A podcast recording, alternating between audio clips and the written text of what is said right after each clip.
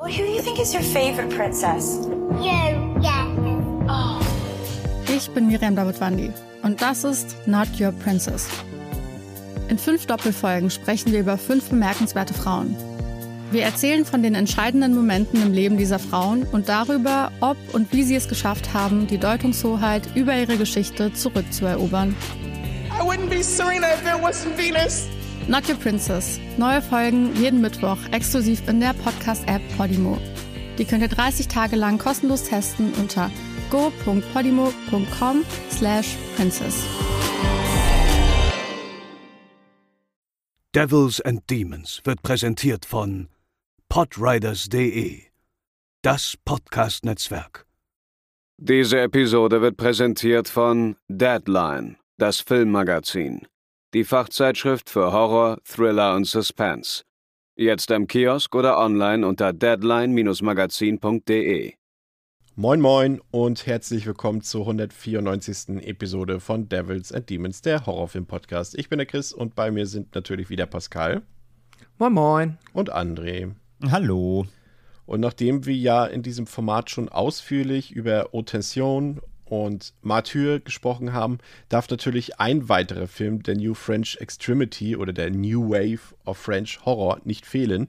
Und deshalb reden wir heute über A l'Intérieur bzw. Inside und nach dem Intro geht's los.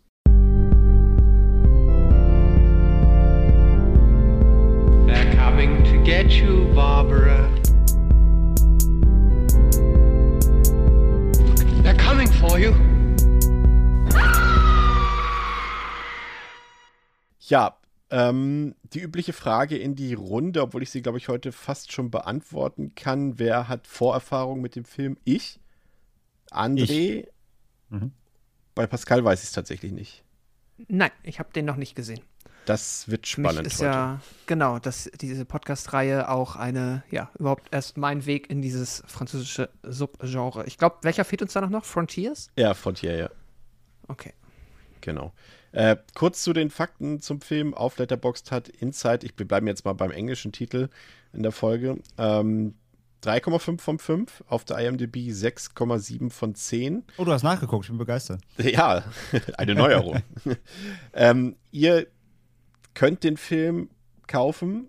Ihr müsst euch aber selbst drum kümmern, wo ihr den kaufen könnt. Nur so viel, die deutschen Kaufhausfassungen sind alle gekürzt, wenn es denn welche gibt. Ähm, ihr könnt ja mal in unsere alpinen Nachbarländer gucken, da könnte es vielleicht was geben. Der Film selbst ist in Deutschland bis zum heutigen Tage beschlagnahmt. In seiner ungekürzten Fassung geht der Film 82 Minuten und kam am 13.06.2007 in die französischen Kinos, hat 3 Millionen Dollar gekostet und Regie geführt haben keine auch in diesem Podcast ganz so unbekannten Regisseure, nämlich das französische Duo Alexandre Bustillo und Julien Maury, die unter anderem zuständig waren für die Filme Livid, Among the Living und zuletzt Candisha und Deep House und natürlich den bis dato letzten Eintrag im Texas Chainsaw Franchise Leatherface. Ähm, vielleicht mal zu den beiden Regisseuren. Pascal, du erinnerst dich ja vielleicht noch ein bisschen an Leatherface. Ähm, was, was hast du dir vorgestellt, was in diesem Debüt von den beiden so vor sich gehen könnte? Hast du hohe Erwartungen gehabt, weil vielleicht ja auch nicht wenige, zum Beispiel ich, den Film ja ziemlich hochhalten. Ähm, hattest du Hoffnung, hier einen neuen Kracher für dich zu entdecken? Das ist ganz witzig, weil ich jetzt gar nicht so aus dem Blickwinkel ähm, der Regisseure da drauf geguckt habe, sondern tatsächlich mehr so aus diesem, okay, das ist dann der nächste Film aus dieser, ja, doch sehr hochgelobten ähm, französischen Zeit des Extremhorrors. Und deswegen habe ich tatsächlich, äh, ja, ich habe mir gar nicht darüber Gedanken gemacht, wer den jetzt äh, gedreht hat, sondern vielmehr einfach gedacht, okay, ich erwarte jetzt eigentlich, ähm, obwohl es natürlich Quatsch ist, aber ich erwarte halt eher etwas, was mich an so von High Tension und Martyrs so aus der Ecke abholt. Ähm, deswegen, ja, habe ich tatsächlich nicht mal also ja, das eher aus der, aus der Richtung betrachtet und äh, dahingehend natürlich habe ich etwas äh, sehr Extremes und auch ein bisschen etwas Arziges, vielleicht sogar Philosophisches erwartet, ähm, gerade nach Martyrs. Ähm, ja, das waren, glaube ich, so die Erwartungen, mit denen ich an den Film gegangen bin. Ja, und André, für uns war es wahrscheinlich eher so eine, so eine Rückkehr nach Hause, nachdem wir uns ja auch die anderen Filme von Bustillo und Maurice angesehen haben, zumindest ein Großteil. Und ja, man kann das ja schon mal so festhalten, dieses Niveau von Inside haben die beiden ja nie wieder erreicht. Ich weiß, also ich finde Leatherface ja noch ein bisschen ganz gut, sage ich mal. Den fandst du ja, glaube ich, auch schon ziemlich schlecht. Livid war ganz nett. Among the Living habe ich jetzt ganz wenige Erinnerungen dran, aber ich glaube, den fand ich Was nicht ja so auch gut. nie gute, gutes Zeichen ist, genau. Ja, und ich hatte zuletzt äh, auf Shudder den einen der beiden neuen Filme schon gesehen, den die beiden gedreht haben, Kandisha, den muss ich gestehen, fand ich ein bisschen Back to the Roots, der hat mir eigentlich ganz gut gefallen, aber über den ganz neuen Film Deep House hört man ja auch eher negative Sachen. Also wahrscheinlich wirklich äh, eine Karriere, die mit dem auf dem Höhepunkt gestartet wurde, oder? Ja, also Deep House hätte ich letzte Woche schon sehen können auf dem Slash in Wien, wo wir waren. Ähm, aber wir haben äh, den für ein großes Schnitzel sausen lassen. Das sagt auch viel aus. Da, ja, er ist nämlich in der Vorwoche in Frankreich nämlich gestartet und die ersten Stimmen sind leider weniger gut. Was aber eben zu den beiden passt, da die quasi so eine, ja, so eine Kurven, Kurven, ähm, Karriere haben. Es geht immer mal ab und äh, ab, ab, ab, ab, up and down quasi. Stark gestartet, quasi, wenn nicht sogar wirklich, wie du sagst, mit ihrem mit ihrem Magnus Opum gestartet. Aber danach ging es echt immer wieder rauf und runter. Livid war okay, fand ich auch, oder war gut. Äh, Leatherface fand ich richtig schlecht. Among the Living habe ich kaum Erinnerungen, was wie gesagt auch nichts Gutes heißt. Äh, Kandisha habe ich noch nicht gesehen und Deep House, aber wenn du sagst, der soll besser sein, also auch die allgemeine Aufwertung durch den äh, sieht ganz gut aus äh, und Deep House soll jetzt tatsächlich wieder echt ein relativer äh, Reinfall sein. Ähm, ja, die beiden haben anscheinend echt so eine Hit-and-Miss, so eine Hit-and-Miss-Karriere. Ist ja eigentlich sehr interessant, ne, dass Inside ja wirklich deren erstes gemeinsames Projekt war und da wusste man ja teilweise noch gar nicht, ob das überhaupt zwischen den beiden funktionieren kann. Es hätte ja auch irgendwie sein können, dass sie mitten im Dreh auf einmal feststellen, nee, eigentlich find, mag ich den nicht und jetzt hören wir auf oder so. Es kann ja mal passieren bei Mhm. solchen Konstellationen, aber die beiden haben sich tatsächlich perfekt ergänzt und äh, haben seitdem ja gefühlt wie ein einzelner Regisseur zusammengearbeitet, also wie ein Regisseur. Und ähm, die meisten Schauspielerinnen und Schauspieler sind auch immer voll des Lobes über die beiden, dass sie wirklich sehr einfühlsam und sehr gut im Umgang mit dem Cast sein sollen und wirklich auch ein gewisses technisches Know-how mitbringen und da wirklich sehr professionell, aber auch sehr, sehr sehr leidenschaftlich vorangehen. Und dann gibt es ja eben noch die Besetzung, und die ist ja auch sehr interessant. Also wir haben zum einen Alison Paradis, ähm, die kennt man jetzt vielleicht nicht unbedingt so auf dem deutschen Kinomarkt, aber zumindest ihre Schwester sollte man kennen. Das ist nämlich Vanessa Paradis, die Sängerin und Schauspielerin, die ja auch mal mit Johnny Depp verheiratet war, beispielsweise. Und wir haben eine der, ja, ich würde schon sagen, sie ist eine französische Schau Legende, wäre vielleicht ein bisschen übertrieben, aber sie ist schon eine sehr renommierte Schauspielerin in Frankreich, Beatrice Dalle. Also sie hat in Filmen mitgespielt wie Night on Earth oder in Betty Blue vor allem eine sehr berühmte Rolle und zuletzt ja auch bei Gaspar Noé in, ähm, wie ist der Film noch gleich, André? Lux Eterna. Ja, ich wollte nur, dass du es aussprichst, deswegen habe ich das Ruder übergeben an dieser Stelle.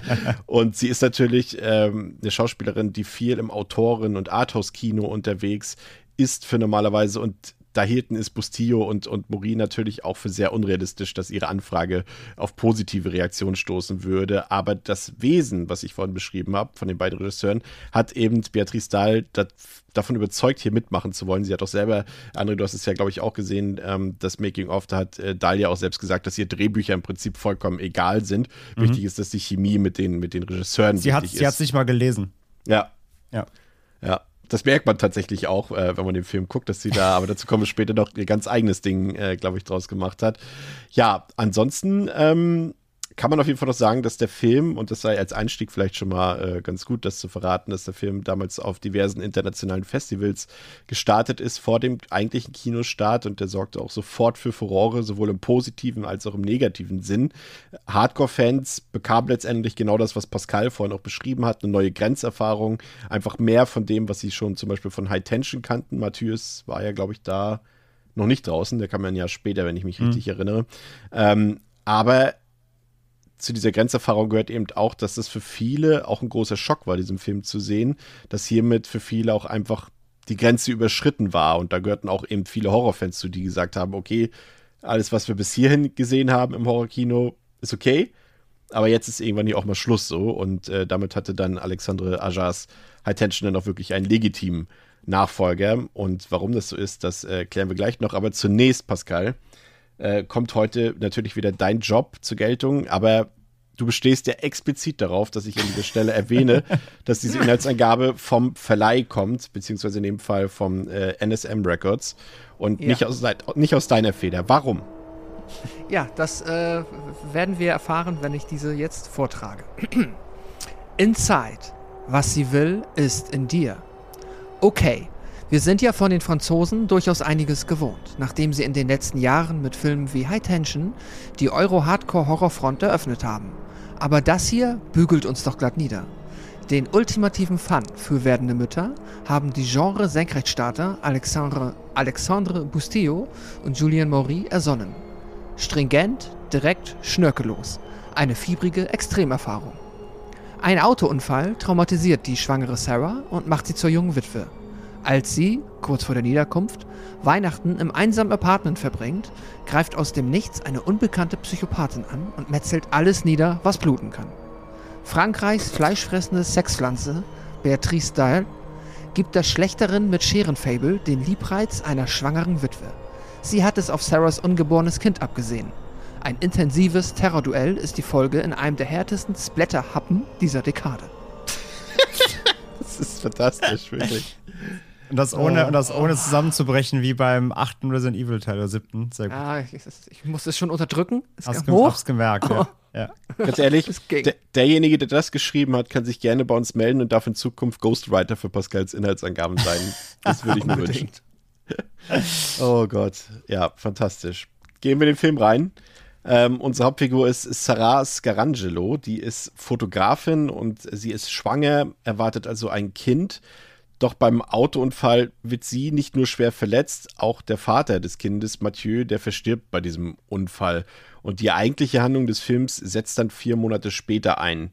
Sarah ist im Krankenhaus und ihr Arzt teilt ihr damit, dass es dem Kind soweit ganz gut geht und dass die Geburt auch äh, ja im Prinzip wenige Stunden in wenigen Stunden einsetzen wird, also kurz bevorsteht.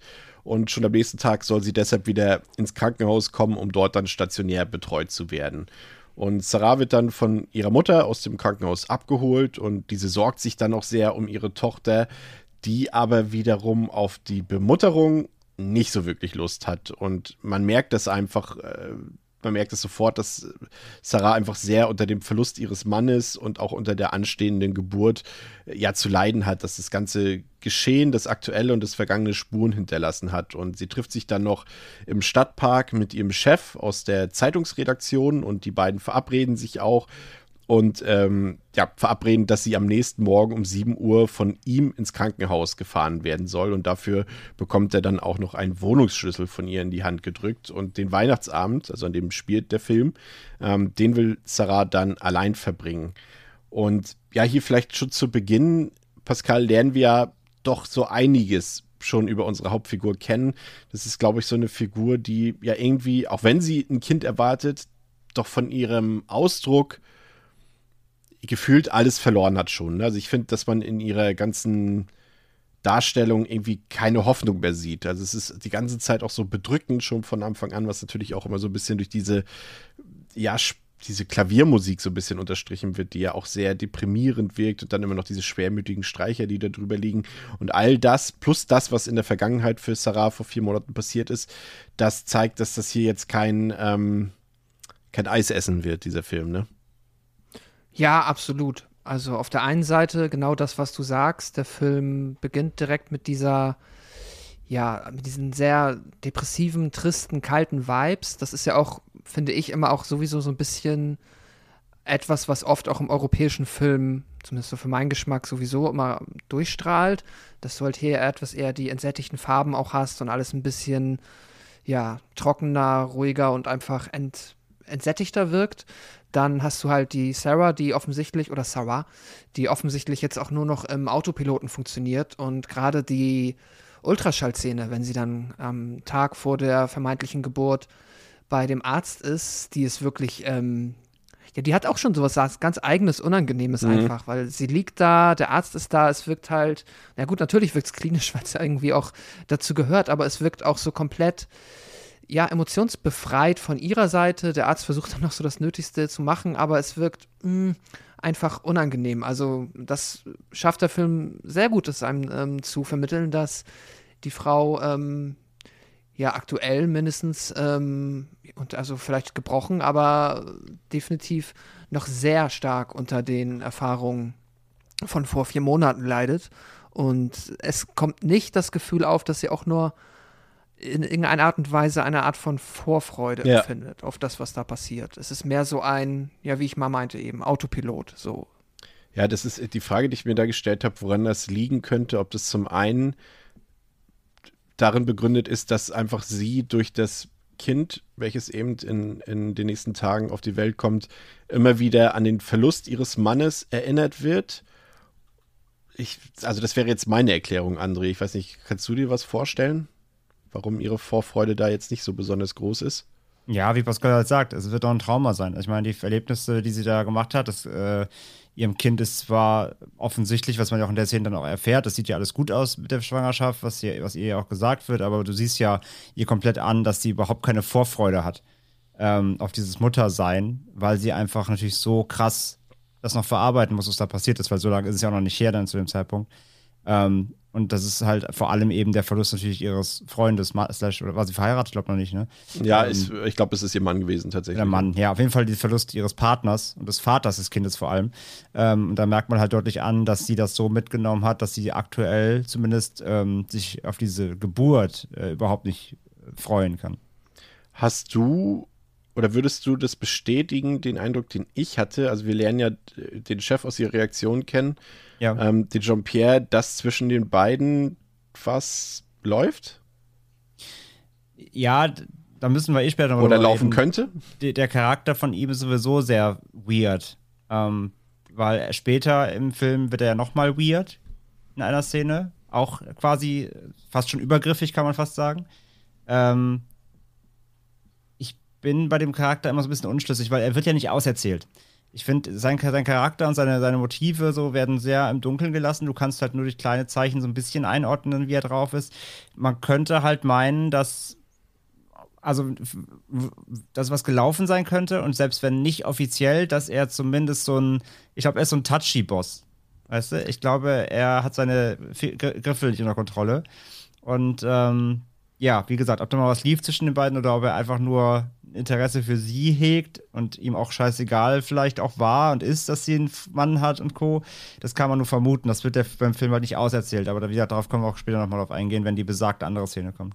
Ich habe mich ohnehin gefragt bei den ganzen Nebenfiguren, die hier auftauchen, ob die nicht tatsächlich nur dazu dienen, um hier Spatterfleisch darzustellen, im Endeffekt, um irgendwie noch einen Bodycount zu ermöglichen, weil im Prinzip, das ist jetzt mal ein Satz, den ich normalerweise nicht unterschreibe, aber heute passt für mich mal ein bisschen. Der Film würde halt auch komplett ohne alle Nebenfiguren funktionieren. Ja, das, das stimmt. Also. Vor allem brauchst du nicht sechs Polizisten, hätte noch zwei gereicht. Dazu später mehr noch. ja. Nee, also der, der, ja, ich gebe dir recht, auf jeden Fall, ich gebe dir recht. Natürlich sind, sind das die Schauwerte, beziehungsweise sind die Figuren eingesetzt, um dann Schauwerte zu liefern nachher. Ähm, wie gesagt, den Boss, ich finde ihn prinzipiell spannend, aber der Film erzählt ihn halt nicht aus. Pascal, was wirst du hören? Ja, ich glaube, ich stimme dir größtenteils zu. Ich finde, also ich muss sagen, ich fand es zwischenzeitlich, aber da kommen wir dann später zu, äh, jetzt mal abstrakt formuliert, schon noch angenehm, dass mal hier und da dann nochmal Nebenfiguren aufgetaucht sind. Einfach aber so aus ein bisschen Spannungs-, aber auch einfach wirklich Auflockerungsgründen, dass du halt dann nochmal ein bisschen ähm, ein paar neue Gesichter drin hast. Aber, also ich finde schon, dass es dem Film ein bisschen geholfen hat. Aber mit Sicherheit ist der Hauptgrund, dass die überhaupt da waren, ja, was du gesagt hast, dass du halt dann auch mal, ähm, ja, einfach Splatterfleisch hast. Wir sind dann mit Sarah zu Hause. Dort schläft sie dann in ihrem gemütlichen Schaukelstuhl ein, aber hat dann auch direkt einen ziemlich fiesen Albtraum, in dem sie durchlebt, wie ihr Kind, also das Baby quasi nicht durch den Uterus, sondern durch den Mund auf die Welt gebracht wird. Und da sind natürlich zwei Sachen, die da direkt auffallen, Pascal. Zum einen die, also bei allem Lob, das wir später wahrscheinlich verteilen werden über die praktischen Effekte, die digitalen Effekte im Film sind crap. Ich glaube, da sind wir uns einig. Und zum anderen ist das ein echt fieser Traum, ne? Ja und ja. Genau, also, ähm, nee, der Traum, der ist äh, sehr gemein und ähm, stimmt schon mal ein, äh, auf was für einen, ja, in was für positive oder eben nicht positive Richtung wir uns da bewegen. Und dies, das CGI sieht halt leider wirklich ähm, sehr crappy aus. Da hätte man auch wirklich irgendwie, weiß nicht, das ist, geht ja halt dann, es wird oft das Baby gezeigt, wie es halt im Uterus vor sich hin existiert. Und das ist, wirkt jetzt irgendwie auch etwas, wo ich mir denke, das, das wäre jetzt auch nicht unmöglich gewesen, da irgendwie eine Puppe in so ein Wasserbad zu packen und dann da irgendwie mit einer Kamera. Keine Ahnung, ich bilde mir ein, das hätte man besser hinbekommen können. ja, sehe ich auch so. Ich, ich, weiß halt auch nicht, der Film hat drei Millionen Dollar umgerechnet gekostet. Es war deren Debütfilm. Da waren ja auch ein paar, sage ich mal, Studio Kanal war ja da zum Beispiel der große französische Sender, steckte da ja auch mit ein bisschen Budget hinter. Und da habe ich mich gefragt, André, ob es denn nicht einfach, bevor man mit wenigen Mitteln Digitaleffekte versucht und sie nicht gelingen, ob man es dann nicht ganz lässt, habe ich mich gefragt, André. Also ich würde halt Digitaleffekte nicht komplett bashen bei dem Film, das sieht man auch schon im Making-of, weil tatsächlich sind bei vielen Splatter-Szenen wurde quasi digital nachgeholfen. Also es ja. sind quasi praktische Effekte kombiniert mit digital, um zum Beispiel Transition-Szenenübergänge zu erzeugen und sowas. Das funktioniert auch, finde ich, ganz gut. Ja. Also da, wo du die digitalen Effekte nicht konkret siehst, da, wo sie quasi unterstützend genutzt wurden, finde ich sie okay bis gut. Ähm, nur alles, was halt eben wirklich offensichtlich rein CG ist, wie eben das, das ist eigentlich fast sogar nur das Baby. Ähm, das ist leider Crap. Also direkt die Eröffnungssequenz schon, sieht man es ja einmal. Das stimmt, das stimmt direkt mhm. so ein, so, oh Gott, was ist das denn? Und äh, auch die Szene eben, wo es aus dem Mund kommt, das sieht so schlecht aus. Ähm, da, das hätte man wirklich lassen sollen, einfach. Also, das ist entweder ganz weg. Also, sie haben ja auch dann irgendwie im Making-of gesagt, die Szene war ihnen super wichtig, weil sie halt vermitteln wollten, das Gefühl, dieses Mutterseins und auch zu zeigen visuell, was das Baby ja mit durchmacht gleichzeitig. Finde ich okay, aber halt nicht so, muss ich auch sagen. Das ist auch wirklich am schlechtesten gealtert am Film. Und das sind auch die Szenen, die ich halt einfach gar nicht ernst nehmen kann, weil das wirklich aussieht wie so eine schlechte, schlechte PS2-Zwischensequenz. Also ich bin da bei Pascal, ähm, das kann, hätte man auch tricktechnisch vielleicht mit der Puppe lösen können oder so. Das sehe ich halt auch so. Also das ist jetzt nicht unmöglich. Da braucht man nicht unbedingt CG für. Ja, das stimmt. Ähm, Aufwachen tut sie aus einem bestimmten Grund, denn plötzlich klingelt es an der Tür und äh, Sarah wacht dann eben auf und sie geht zur Tür und schaut durch den Türspion, aber sie kann nicht so recht erkennen, wer da genau vor der Tür steht. Es scheint aber eine Frau zu sein, die Hilfe braucht, die dringend telefonieren will, nachdem sie angeblich einen Unfall am Ende der Straße hatte. Und Sarah greift dann zu einer Notlüge und behauptet dann, dass ihr Mann, der nicht mehr lebt, schon schläft und früh raus muss und sie jetzt nicht gestört werden kann. Und dann geschieht das Unfassbare. Die Frau behauptet, dass Sarah gar keinen Mann habe, beziehungsweise dieser längst tot sei. Und deshalb lässt Sarah natürlich die unbekannte Frau erst recht nicht ins Haus und geht dann verängstigt in ein anderes Zimmer und reagiert dann auch nicht weiter auf, auf, auf das Erlebnis dort an der Tür. Doch plötzlich steht eben diese unbekannte Frau im Dunkeln vor Sarahs verglaster Terrassentür. Und in Panik ruft Sarah dann die Polizei, während sich die Fremde einfach eine Zigarette ansteckt und versucht, diese Glastür einzuschlagen mit ihrer Faust. Und Sarah nimmt dann, ja, aus, ja, aus Reaktion, das ist wahrscheinlich so dieses typische, ja, Charakterisierung. Äh, Sarah ist Fotografin, was macht sie? Sie schnappt sich eine Kamera und versucht dann mit Blitzlicht die Unbekannte vor der Glastür abzulichten. Und das ist, Pascal, ja, der Auftakt. ich fand es so schön, das stand auch in der Inhaltsangabe so schön drin, quasi dieser Terrorauftakt, dieses Terrorduell zwischen zwei Frauen, ja, dass es so richtig in sich hat. Ne? Und hier sehen wir dann auch schon so, da gibt es ja diese berühmte Einstellung, wenn die Kamera so auf das Gesicht von Beatrice Dahl äh, zugeht und dann so ein bisschen Licht auf ihr Gesicht fällt und sie dann so finster reinguckt. Ich muss mhm. ganz ehrlich sagen, ich finde das einfach richtig krass, wie sie das spielt. Also sie sagt es ja auch im Making of, dass sie sich da so richtig reingelebt hat. Also andere wird sich erinnern können, sie sagt, dass sie generell keine Drehbuchfiguren interpretiert. Sie benutzt es so, als wäre das einfach ein eigenes Abenteuer für sie selbst als Person, in das sie sich reinversetzen kann. Und ich finde, das macht sie in diesem Film, jetzt ohne schon zu viel vorwegzugreifen, absolut genial, oder? Also ich meine, ihr wisst beide, dass ich hauptsächlich immer so Killer oder Killerinnen mag, die irgendwie maskiert sind und die irgendwie auch was so Unmenschliches an sich haben. Aber diese Figur hier von Beatrice Dahl, also La, La Femme, ähm, das reicht ihre natürliche Ausstrahlung, um mir Angst zu machen. Das geht euch wahrscheinlich auch so, oder Pascal? Mm. Ich würde jetzt eher auch mm, das Unmenschliche, naja, ab, absprechen kann man ihr schon, weil sie ist ziemlich menschlich, aber vielleicht so eine Art, so eine Art übermenschliche Aura, also zumindest phasenweise hat sie die schon, finde ich. Und ja, also der, ähm, Gänsehautfaktor, so in diesem kompletten Part des Films, der ist enorm. Es ist auf der einen Seite halt, genau wie du es schon beschrieben hast, wirklich das äh, sehr, sehr starke Schauspiel von ähm, La Femme, also von Beatrice Dahl, aber auch, äh, was halt auch super wichtig und essentiell für den Film ist und was finde ich auch durch das Intro und auch jetzt ähm, dann bewiesenermaßen einfach super gut funktioniert, ist, ich nehme an, bei euch war es ähnlich, bei mir halt diese, diese extreme Empathie, die ich halt hier für das in Opfer in Anführungszeichen empfinde, einfach aufgrund der Tatsache, dass sie halt so hochschwanger ist, wie man da schwanger sein kann, dadurch gleichzeitig zu jedem Zeitpunkt zwei Lebewesen bedroht sind, aber sie natürlich auch so wehrlos ist und man natürlich halt auch, also es ist so dieses, ja, Porzellanpuppe, also alles, was irgendwie ihr an Gefahr droht, fühlt sich direkt zehnmal bedrohlicher an und alles, was ihr dann vielleicht auch passieren soll später noch im Film, fühlt sich irgendwie dann direkt zehnmal schmerzhafter an. Einfach nur aufgrund dieses, dieser Tatsache, dass sie halt in diesem Status ist. Und das finde ich ist hier schon, also wirklich, als sie an der Tür stand und sie dann auf einmal ähm, auf der anderen Seite sich offenbart hat und gesagt hat, du hast keinen Mann und offensichtlich klar wurde, dass sie vorher gelogen hat, hatte ich schon ähm, eine starke Gänsehaut sitzen lassen. Es war sehr, sehr gut. Ob das jetzt Sinn ergeben hat, dass die Frau das an der Stelle gesagt hat, das sei mal dahingestellt. Äh, Habe ich jetzt nicht nachvollziehen können für ihre weiteren Zwecke, aber egal. Aber allein vom, vom Impact war das krass. Ich finde es interessant, was du sagst. Ähm, ich weiß halt nicht, ob du schon ein bisschen im Internet nachgelesen hast zur Rezeption des Films. Es ist tatsächlich so, also ich gebe dir recht, ich habe äh, auch äh, Sympathien, äh, hege ich für Sarah in ihrer, also als Figur. Es ist aber tatsächlich so, dass viele sie eher für arrogant und hochnäsig halten und Probleme hatten, ein bisschen mit ihr mitzufiebern, dass eben für sie als Anhaltspunkt eben wirklich nur die Schwangerschaft sozusagen da war und man deshalb gesagt hat, okay, deswegen darf ihr nichts passieren, aber nicht aufgrund ihrer Charaktereigenschaften. Aber ich bin da eher auf deiner Seite. Ich weiß nicht, wie André das sieht. Mhm. Vielleicht dann auch anschließend nochmal auf Beatrice Dahl eingehen.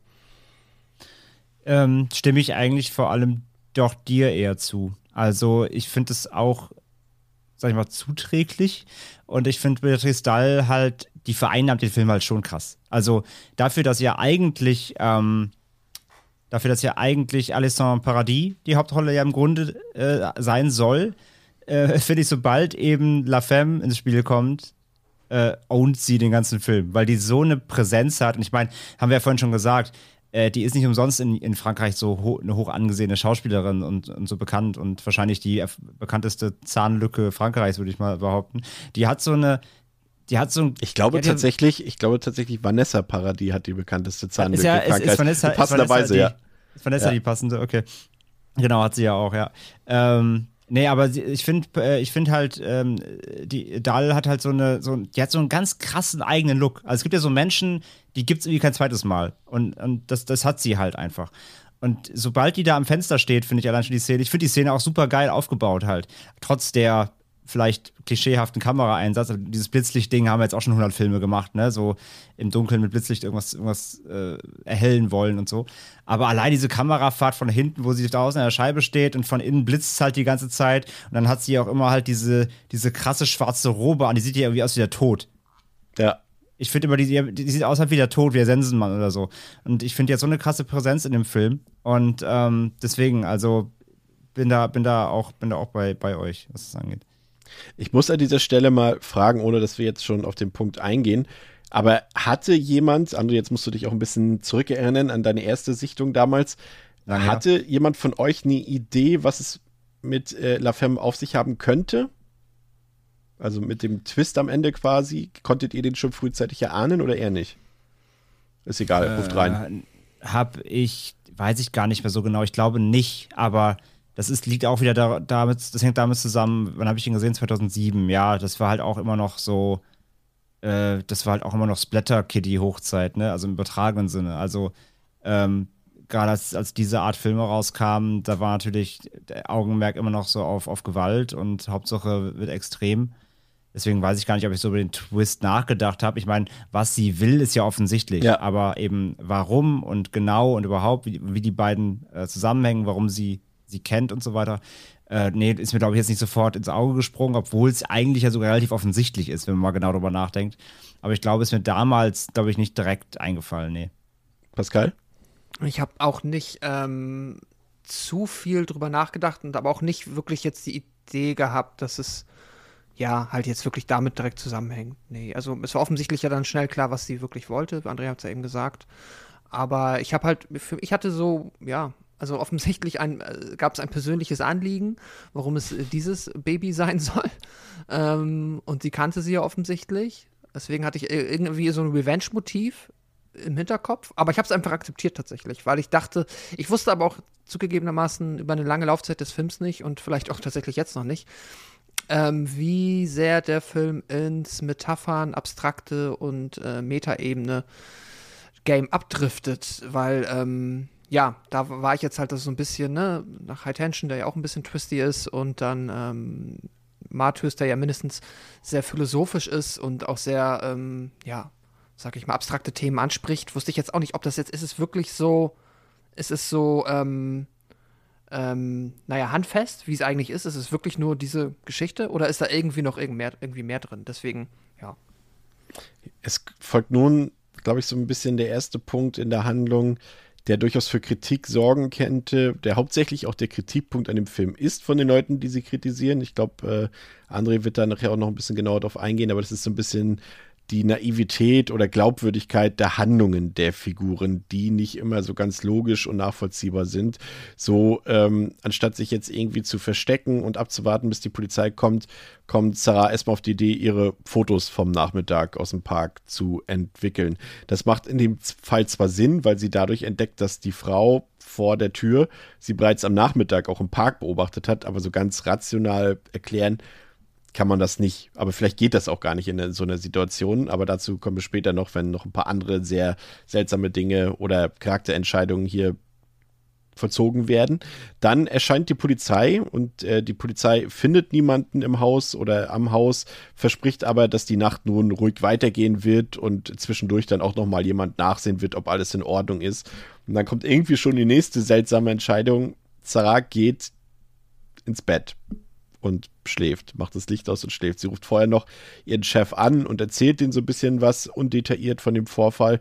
Aber das war's. Sie ruft jetzt nicht irgendwie ihre Mutter an und fragt, ob sie vorbeikommen kann oder ruft irgendwelche Freunde an oder geht vielleicht für die Nacht ins Hotel oder irgendwas. Nein, sie legt sich in diesem Haus, in dem gerade eine Fremde sie terrorisiert hat und legt sich schlafen. Okay. Sie ahnt aber da wohl auch nicht das, was wir als Zuschauer vielleicht schon ankönnen, dass die seltsame Frau längst im Haus ist. Und die Frau durchsucht dann, also La Femme, durchsucht das Badezimmer nach Desinfektionsmittel bzw. Alkohol und nach einer großen Schere und geht damit in Sarahs Schlafzimmer. Und dort taucht sie die Schere dann in den Alkohol und setzt auch dazu an, Sarah in den Bauchnabel zu stechen, also in den Babybauch zu stechen. Aber Sarah wacht noch rechtzeitig auf und bekommt die Schere von der unbekannten Frau dann brutal durchs, oder mehr, mehr oder weniger versehentlich durch, durchs Gesicht gezogen. Aber sie schafft es dann, sich äh, auf den Boden zu robben und sich dann im Badezimmer einzuschließen. Und ja, das ist so ein bisschen denn das Setting, André, welches hier ja dann als gesetzt gegeben wird. Also wir haben hier einen Film, und so viel sei auch schon mal verraten, der sich nicht mit Nebensächlichkeiten auffällt. Also es gibt einfach nur diese straighte Story, die hier erzählt wird. Ähm, es gibt im Grunde, bis auf den Twist, den wir dann am Ende haben, der aber kein, ja, kein wirklicher Twist ist, sondern der eigentlich nur eine Begründung für das Gesehene der ist. Der eine Brücke schafft. Genau. Ja. Und ansonsten ist es ja wirklich einfach straight, temporeich durchgezogen, aber im Grunde ist es ja letztendlich ein Kammerspiel, was sich auf so ein ja, auf, auf drei Räume begrenzt in dem Haus, mehr oder weniger. Ne? Aber ich finde, das funktioniert auch, weil die Crew hinter dem Film das irgendwie schafft, mit den ja, wenige Mittel ist immer Quatsch bei drei Millionen Dollar Budget, aber äh, sie sind ja trotzdem im Verhältnis zu anderen Filmen begrenzt, aber dass sie technisch da auch wirklich so viel rausholen. Vor allem finde ich dieses, äh, diese Farbpalette von dem Film sehr interessant und dieses Spiel mit Licht und Schatten, was wir eben auch schon in der Szene von Beatrice Dahl dort vor der Glastür hatten, mhm. äh, da holt der Film sehr viel raus. Aber ich finde das Setting, mehr brauchst eigentlich nicht, ne? Nö, eigentlich nicht. Also ist mir jetzt auch wieder aufgefallen beim Rewatch, wie, wie geradlinig der eigentlich ist und wie schnell er zur Sache kommt. Also es gibt auch kein großes Vorgeplänkel, da gibt es nicht noch irgendwie noch für dreiviertel Stunde irgendwie Familientalk mit Mutti übers Kind oder sowas. Nee, das spart der Film sich halt alles aus. Also es geht eigentlich direkt ähm, zügig zur Sache und ab da eigentlich auch durchgehend so eine schöne Terrorspirale bis zum Ende durch. Und das ähm, finde ich bei dem Film auch wirklich zuträglich, dass er da wirklich keine großen ähm, Kapriolen irgendwie macht, sondern relativ schnell klar macht, um was es geht. Und sobald dann eben die Dame im Haus ist, gibt es da ja auch kein Zurück mehr quasi, genau. Pascal, konntest du mit diesen vielleicht, vielleicht sind sie aus deiner Sicht ja auch gar nicht fragwürdig, mit den Entscheidungen, die vor allem Sarah in dieser Passage trifft, leben? Hat dich das gestört oder hast du das einfach hingenommen? So wie ich zum Beispiel. Hm. Gestört nicht, hingenommen aber auch nicht. Es hat mich ein bisschen verwirrt, weil ich dann immer schon wieder teilweise an mir selbst gezweifelt habe, ob ich jetzt mal irgendwas verpasst habe, weil ich fand es schon seltsam, dass sie sich dann einfach ins Bett legt und dass sie das so hinnimmt, was ja nun wirklich also maximaler Grund zur Beunruhigung eigentlich sein sollte, dass halt diese Frau direkt vor deiner Tür steht und sie dich offensichtlich kennt und ja dann auch nicht abhaut. Das ist also nicht direkt zumindest.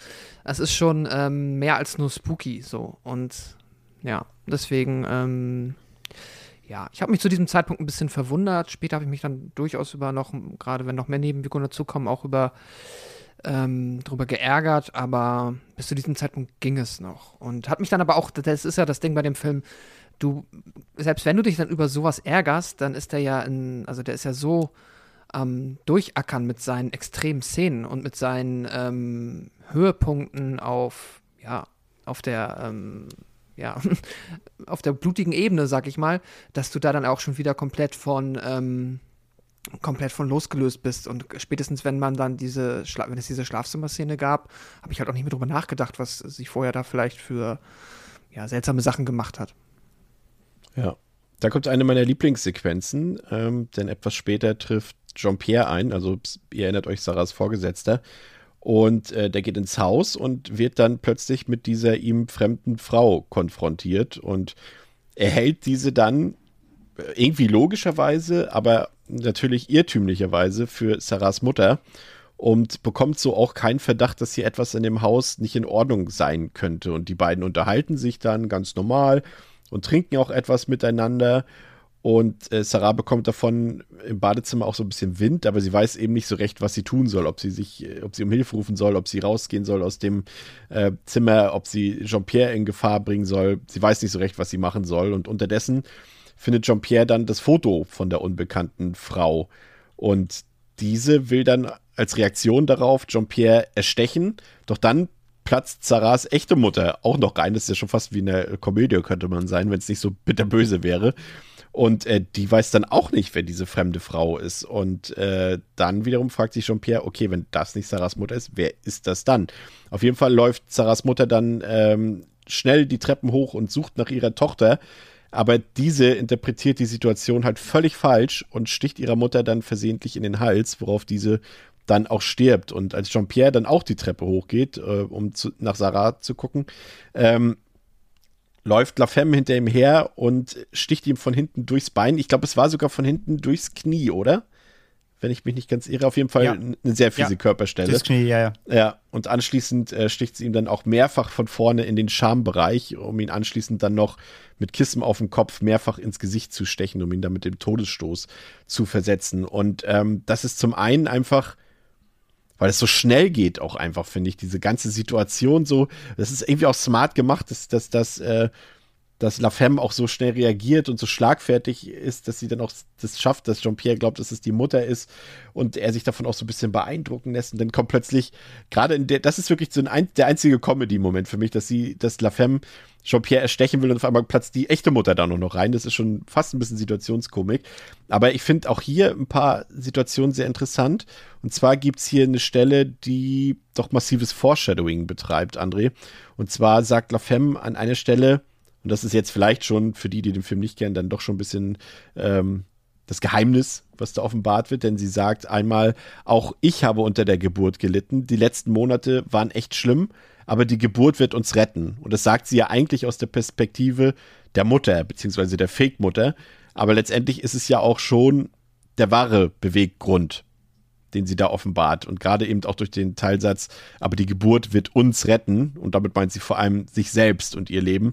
Ähm, das kann man zumindest, wenn man äh, das Resultat schon kennt, äh, ein paar Momente hier erkennen, die Foreshadowing betreiben, André. Ja, absolut. Also, das ist ja auch jetzt die Szene, jetzt können wir nochmal drüber reden, über den, über den Chef von ähm, ja. Sarah, der ja hier ähm, ja, glaubt, das ist hier ihre Mutter. Und was macht er? Er wird erstmal touchy. Ja. Weil die sitzen dann ja auf dem Sofa und gucken sich da irgendwas an und dann will er ihr so ja auf, den- auf, auf den Schoß fassen und dann steht sie halt so auf und geht weg. Ähm, wo mal wieder eben dann auf, auf das, was wir vorhin gesagt haben. Ich glaube, der ist so ein bisschen, der hat, nicht, der hat sich nicht ganz im Griff. So, ich könnte mir vorstellen, dass der halt auch gegenüber Sarah vielleicht schon mal so ein bisschen touchy geworden ist in der Vergangenheit und dass er da dieses Vertrauensverhältnis vielleicht auch so ein bisschen ausnutzt. Also, der hat da definitiv äh, Bad Guy-Vibes, aber wie gesagt, der Film erzählt es ja in keinster Weise aus. Also, du kannst es nur an solchen an, äh, Anleihen vermuten, ähm, aber ja, lange lebt er dann auch nicht mehr eben. Und äh, das ist halt das, das ist halt das, das, das Ding mit diesem Charakter und äh, aber das gleichzeitig ist es ja auch das, was wir gesagt haben, der Fokus liegt halt auf den beiden Hauptcharakterinnen und der Rest ist ja dann trotz kleiner, kleiner, kleiner Mini-Arcs eben doch nur Schlachtvieh, ne? Ja, und dann haben wir Pascal auf der anderen Seite natürlich die wirklich schonungslose, sehr harte Gewaltdarstellung, ne, die hier jetzt in, in, in dem in der Phase des Films so richtig zur Geltung kommt. Ne? Das ist teilweise, also ich habe ich hab mich dabei jedes Mal, egal wie oft ich den Film gesehen habe, und ich schaue den gerne, auch wenn es ein bisschen absurd klingt bei dem Film, aber ähm, da tut's wirklich weh zuzusehen. Ne? Also natürlich zum einen ist die Effektarbeit wirklich, ja, ich weiß nicht, ob es jetzt die beste der Welt ist. Also wie gesagt, wenn man das Making-of gesehen hat, dann sieht man schon, dass da auch, ja, es geht besser, aber ich finde, dadurch, dass sie so drastisch ist und irgendwie auch so realistisch ist, die Gewalterstellung, hat es so einen krassen Impact. Ähm, also ich verstehe schon, dass da für viele Leute, auch für Horrorfans, eine Grenze überschritten war, ne? Ja, definitiv. Ich fand es ganz interessant tatsächlich, dadurch, dass ähm, ich glaube, die erste Szene, die mich so richtig, wo ich das erste Mal das Gefühl hatte, ah, okay, jetzt verstehe ich, warum der Film den Ruf hat, den er hat, oder warum er auch mit in dieses Subgenre gezählt wird, war halt die Szene, wenn das Messer halt zum ersten Mal in den, noch im Schlafzimmer, in den schwangeren Bauch geht. Das passiert ja, das schafft sie ja doch Ja. noch, da einmal reinzustechen. Das war in dem Moment erstmal so peak unangenehm, weil das war so, das hat, da hat sich auch alles in mir zusammengezogen. Da hat der Film seinen ähm, Effekt definitiv erzielt. Und äh, lustigerweise, also lustig in Anführungszeichen, ähm, relativierte das dann für mich später wiederum fast, kommt die komplette Gewalt, die halt gegen, ähm, ich sag mal, die, ja, also äh, gegen alle anderen Nebencharaktere ausgelöst wird, weil das kenne ich halt in Anführungszeichen so. Das ist auch brutal, das geht auch rein, das ist auch hart und klar natürlich, wenn dann jetzt äh, durchaus ein bisschen konstruiert, aber wenn dann hier die Tochter die Mutter dann umbringt, dann ist natürlich da auch nochmal ein emotionaler Impact dabei, ähm, der halt auch irgendwie reinzieht. Wobei ich muss da wieder sagen, das ist schon fast wieder die einzige Szene, die unfreiwillig komisch ist, weil ihr halt das Blut so fontänenartig aus dem Hals spritzt. Ja. Ähm, fast schon wieder ein bisschen, also Das hat was, das hat was von, hat Stelle. das von so, so asiatischen Gore-Filmen, Ja, wo es auch ja, immer ja, so, ja, genau. so meterweit spritzt alles. Ja. Ich glaube, sie hat Genau. einfach den richtigen Hitpoint getroffen. Ja, ja, wahrscheinlich. Aber das war so ganz kurz, dachte ich kurz, huch, Fansblätter. Okay, aber dann, ähm, wenn dann La Femme wieder gegen ähm, diesen Verleger dann äh, den halt zersticht, das ist dann, ja klar, das, das haut rein. Aber den Kontrast sehe ich dann schon. Also immer, wenn die Gewalt gegen Sarah geht, ähm, ob man die jetzt charismatisch findet oder nicht, ist es ja trotzdem dann irgendwie halt dann eine werdende Mutter in dem Moment. Das ist, hat immer den doppelten Impact auf mich. Deswegen fand ich dann die andere Gewalt gegen, also jetzt so auf Horror- und Filmebene, fast schon wieder ähm, angenehmer.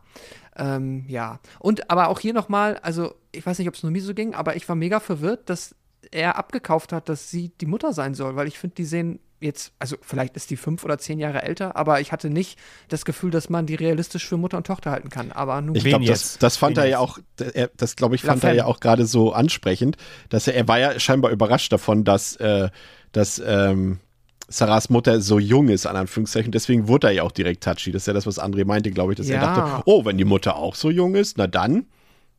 ja, Ja, wobei man da sagen muss, das hat, das, ich habe den gestern halt mit Franzi geguckt und sie meinte das auch, aber du, ihr müsst mal überlegen, ähm, äh, Beatrice Dahl sieht halt auch tatsächlich relativ jung aus, ist sie aber halt auch trotzdem nicht. Also die ist gut gealtert, ähm, aber trotzdem müsst ihr überlegen. Ähm, Also es sind schon- ich hab mal grad Alice- nachgeguckt. Alison, Alison Pa- Ja. Paradis ist Jahrgang 84 Ja. und Beatrice Dahl ist halt Jahrgang 64, ne? Also Ja. liegen Das wird sogar 20, hinkommen. da liegen 20 Jahre äh, Unterschied Nee, zwischen 30.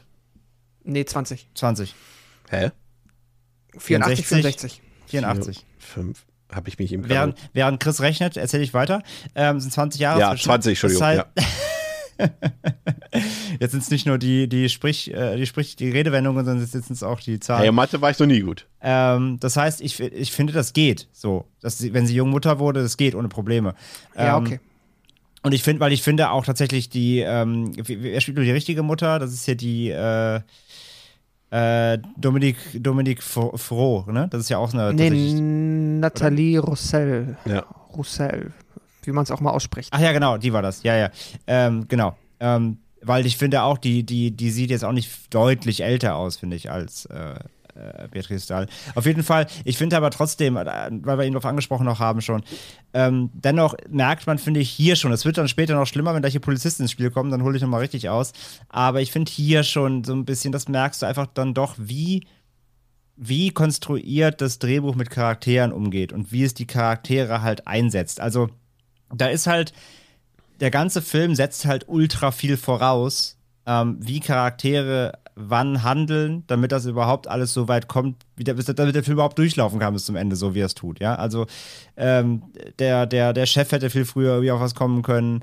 Dann, dann sind quasi, dann kommt die Mutter noch rein. Da sind quasi zwei Personen im Raum, die die Situation irgendwie für äh, für Sarah mhm. auflesen könnten, aber immer schafft es halt die La Femme dank dem Drehbuch, das irgendwie alles hinzubiegen und alle rechtzeitig zu töten. Ich meine, die Mutter muss noch nicht mal selber töten, das macht ja dann, ähm, das macht ja Sarah aus Versehen selbst. Auch da die Frage, ja, Tür aufreißen und zustechen in den Sekunden raffst, checkst du nicht, dass da nicht die steht, die du denkst und so. Das ist auch alles ein bisschen da fängt es halt an so. Und ähm, mm. ja, ich werde spätestens, wenn gleich irgendwie 320 Polizisten im Haus sind, werde ich nochmal größer ausholen.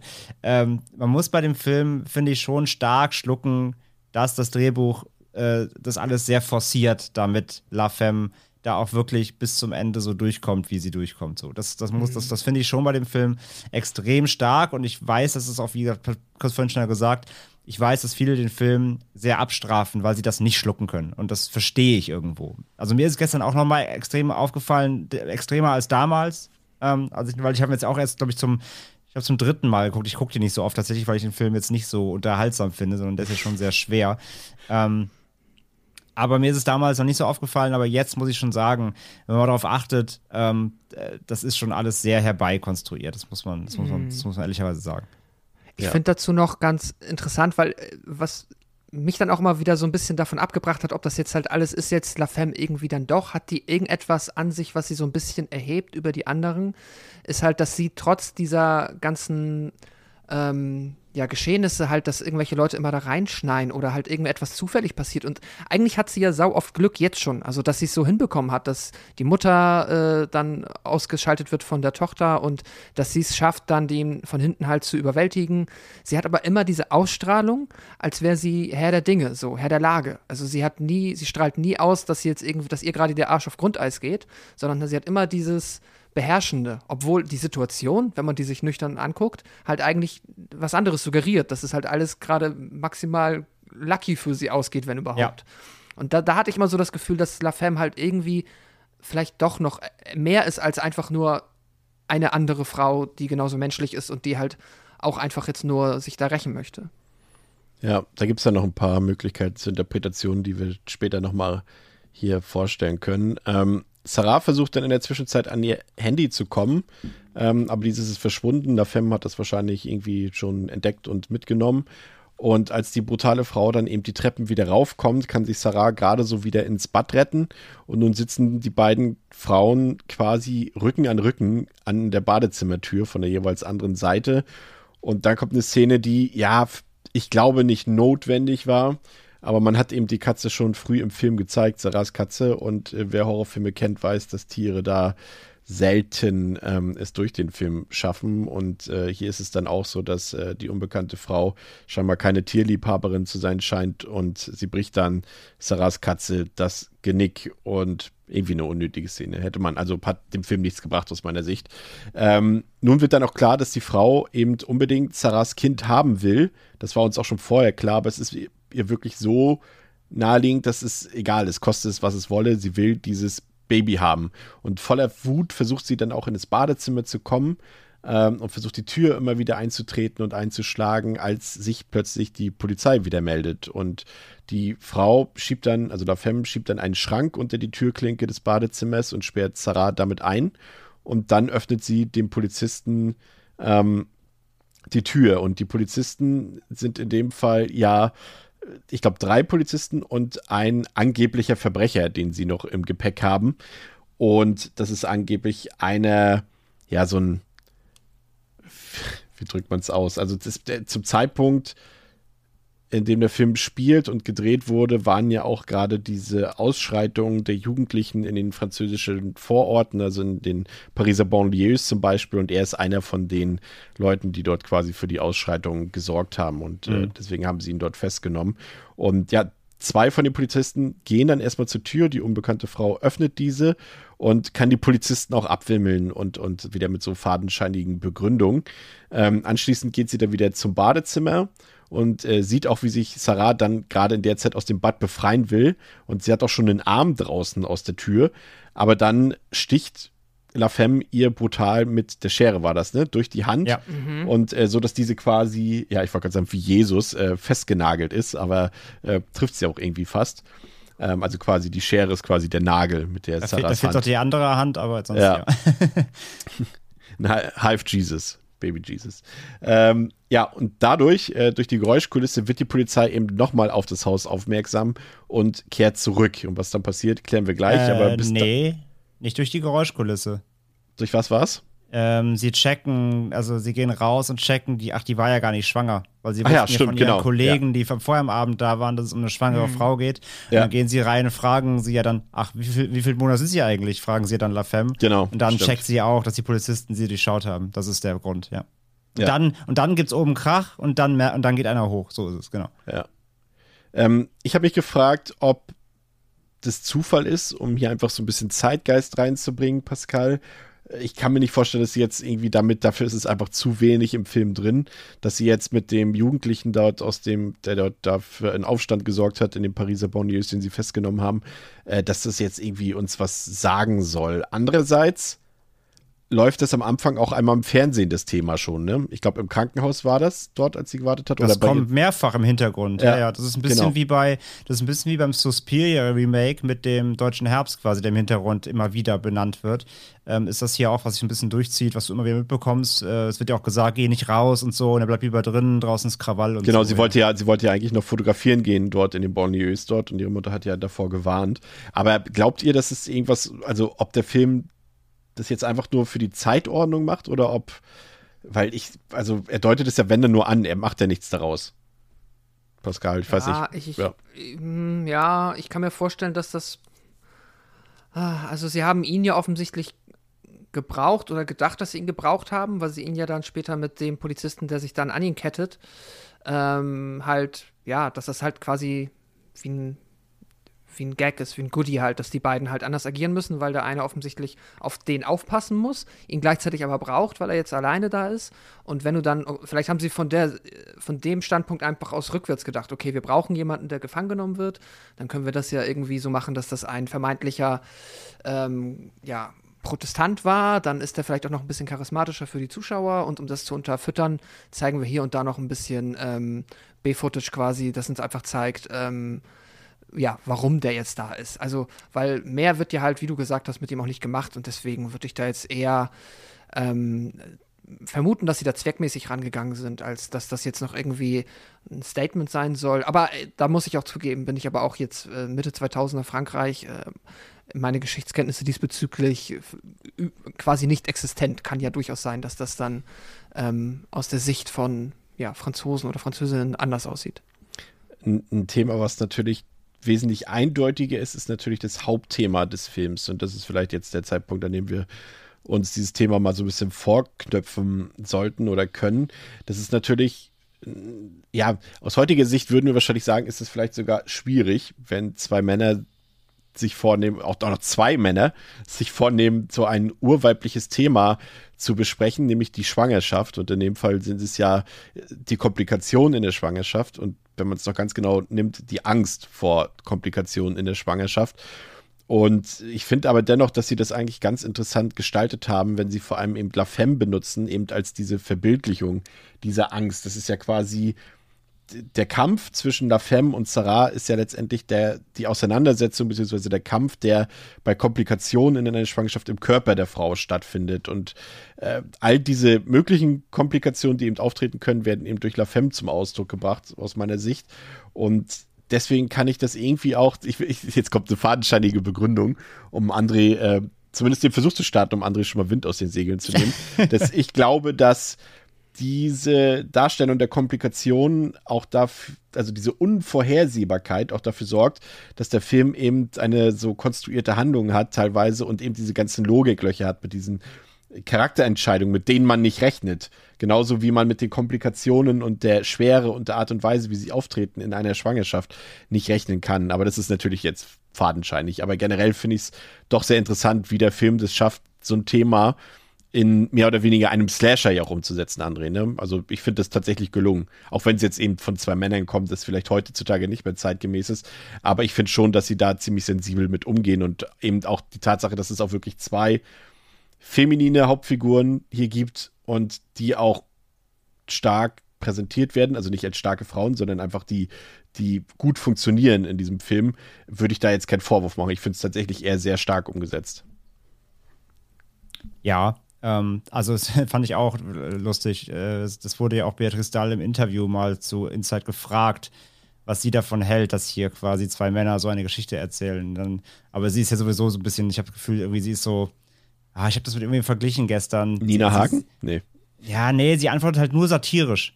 Also sie, sie nimmt auch keine Frage, Interviews irgendwie ernst. Sie redet nur Scheiße den ganzen Tag. Das ist super lustig. Ähm, und da meinte sie auch zu der Frage. Sie, pass auf, wegen, das, das, das ja. finde ich genial. Ja. Äh, das ist mir auch bei, bei Lux Eterna aufgefallen. Ja. Das ist da, sie spielt es immer so, ne? Ja, ja. So ein bisschen. Also sie spielt quasi so, wie sie auch in diesem äh, Interview wie, wie war. Sie auch redet. Ja, ja, genau. Ja. Und da wird sie halt auch gefragt, was sie davon hält, dass es zwei Männer umsetzen. Dann sagt sie auch irgendwie nur von wegen so, ja, irgendwie, keine Ahnung. Ähm, die beiden, genau, da sagt sie, die beiden lieben es auch in der Freizeit, Frauen zu verprügeln. Deswegen hat es gut gepasst. Was natürlich Schwachsinn ist, aber, aber das, also, die ist so komplett durch, die Frau. Äh, fand ich sehr, sehr unterhaltsam. Ähm, nee, aber ja, wie du sagst, äh, ist, ist, ist ein heißes Eisen, sag ich mal, natürlich, äh, da die beiden ja auch das Drehbuch geschrieben haben. Ähm, aber ich finde auch, also ich finde das Wort sensibel bei dem Film anzuwenden, ist schwierig, weil der Film ist nicht wirklich sensibel.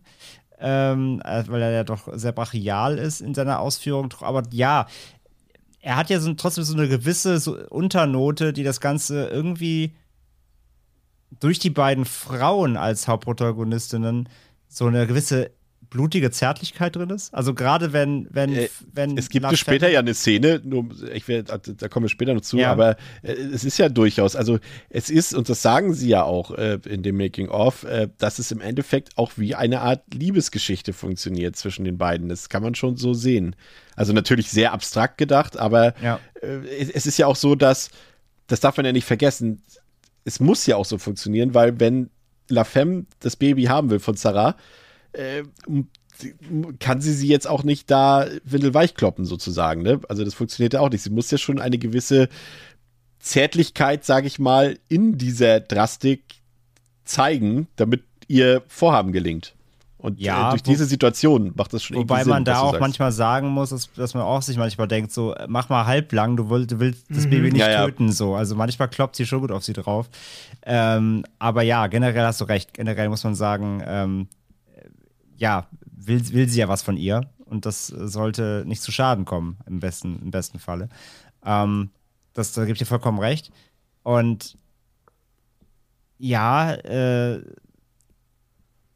wie gesagt, es ist, es, ist, es ist subtil. Also unter dem ganzen Gekröse und den harten Splatter-Szenen ist so eine, eine, eine, diese, diese kleine Arthouse-Schicht, die den Film eben abhebt von sonstigen ähm, typischen Slashern. So, das, das merkt man einfach vom, vom Feeling her. Ähm, aber generell, ja, also ich finde es auch, dass sie, dass, dass sie, dass sie es gut gemacht haben, was die Erzählung angeht. Ich, ich finde, dass es passt.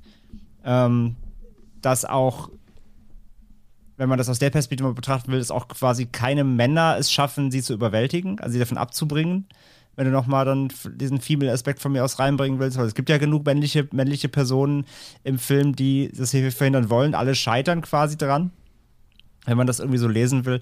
Aber wie gesagt, äh, ich bin da bei der Interpretation eh ganz vorsichtig, weil, naja, äh, worauf der Hauptaugenmerk liegt, ist schon klar. So. Ähm, von daher möchte ich da gar nicht zu viel reindenken in, äh, in diesen Film. Aber generell, ja, ist natürlich recht. Das ist schon mit drin.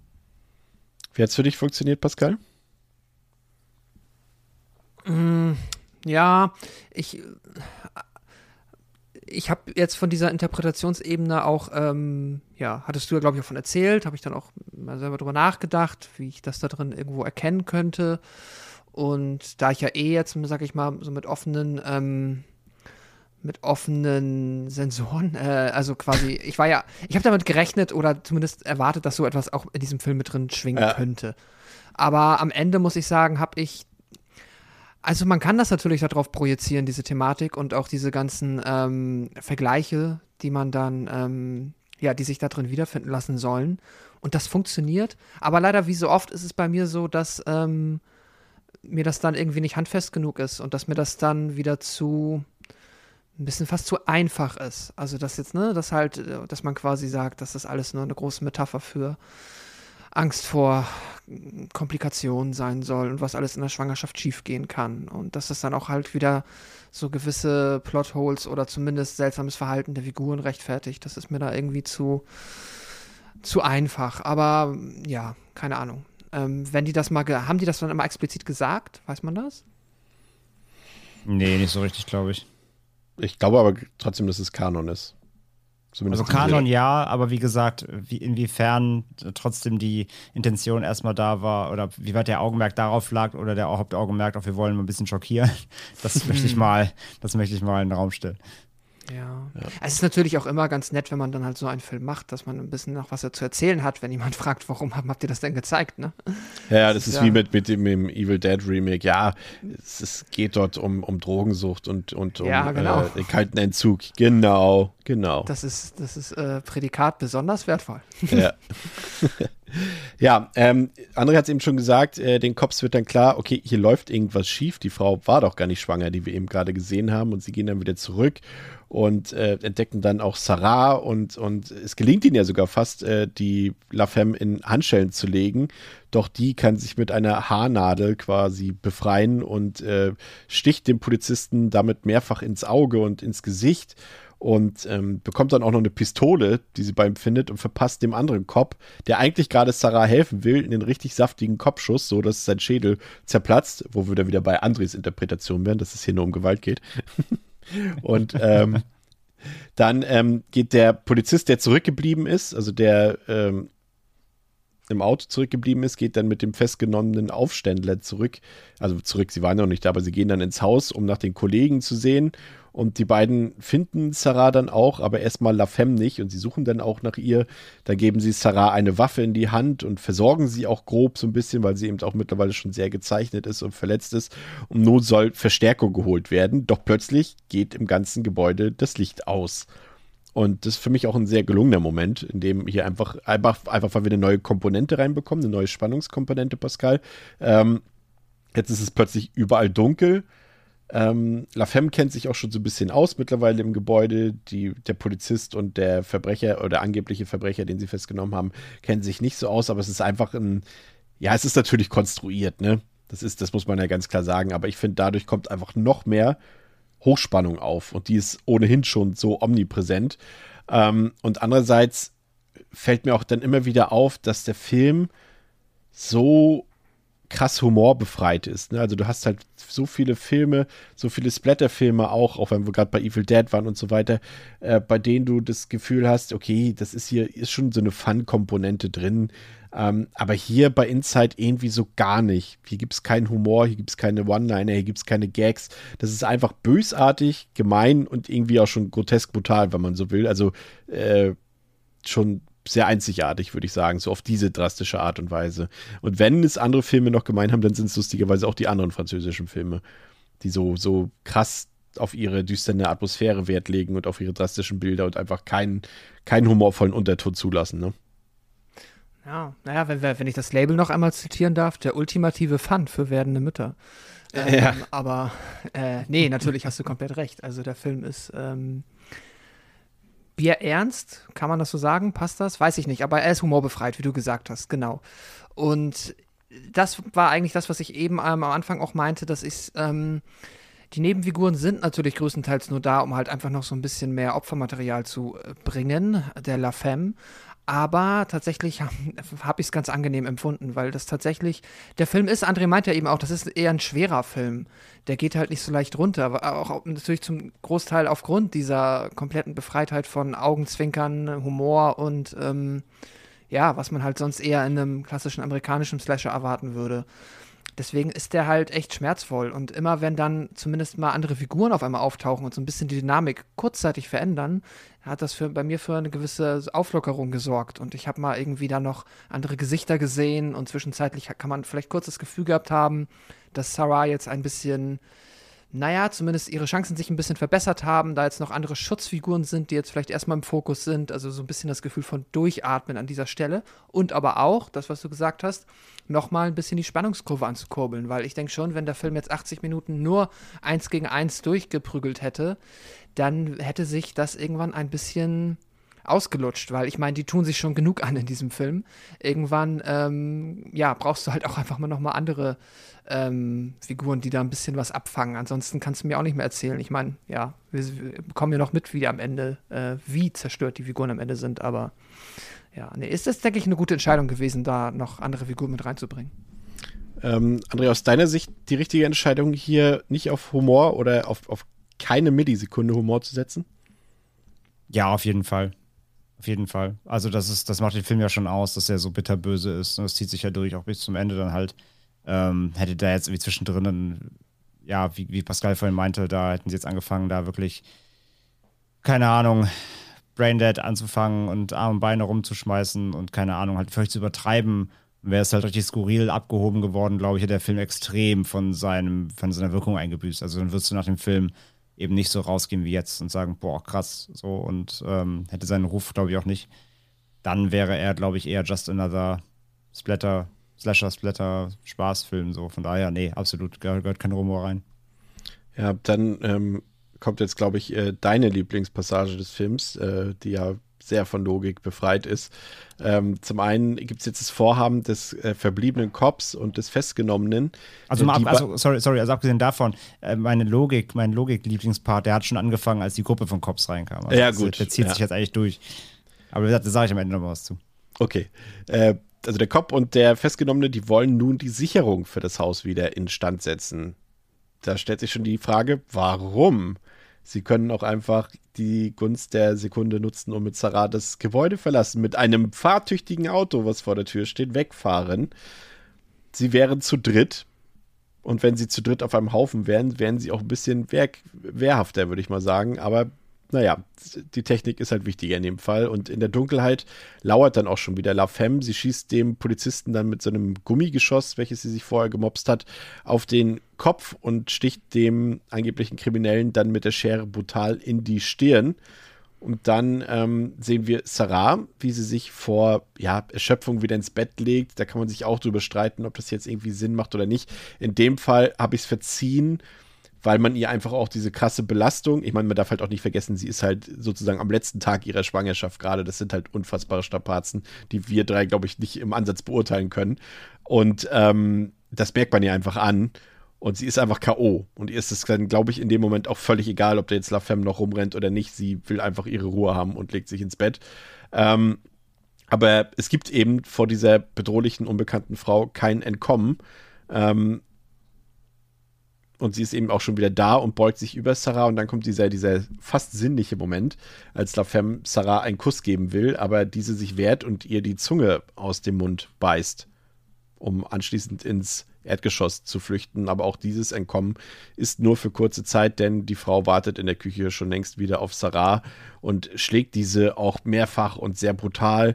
Und äh, dann, finde ich, gab es einen smarten Moment, denn der so ein bisschen aus der Verzweiflung entstanden ist, aber er ist ziemlich smart aus Sarahs Sicht, denn sie weiß ja, dass die bösartige fremde Frau das Baby haben will und droht nun, dieses Baby mit einem spitzen Gegenstand in ihrem Bauch umzubringen. Aber La Femme kann auch das verhindern und schlägt Sarah dann ein Toaster über den Schädel. Ähm, und Sarah wehrt sich dann aber noch ein weiteres Mal. Und das ist für mich eine der besten Szenen des Films. Ähm, als sich La Femme mal wieder mehrfach in dem Film eine Zigarette anstecken will und Sarah dann plötzlich dieses entflammbare Spray auf dem Boden findet und äh, dieses anzündet und dann quasi mit einem mit einer Art MacGyver selbstgebauten Flammenwerfer ähm, ja auf wie sagt man beim Flammenwerfer? Sagt man auch schießt?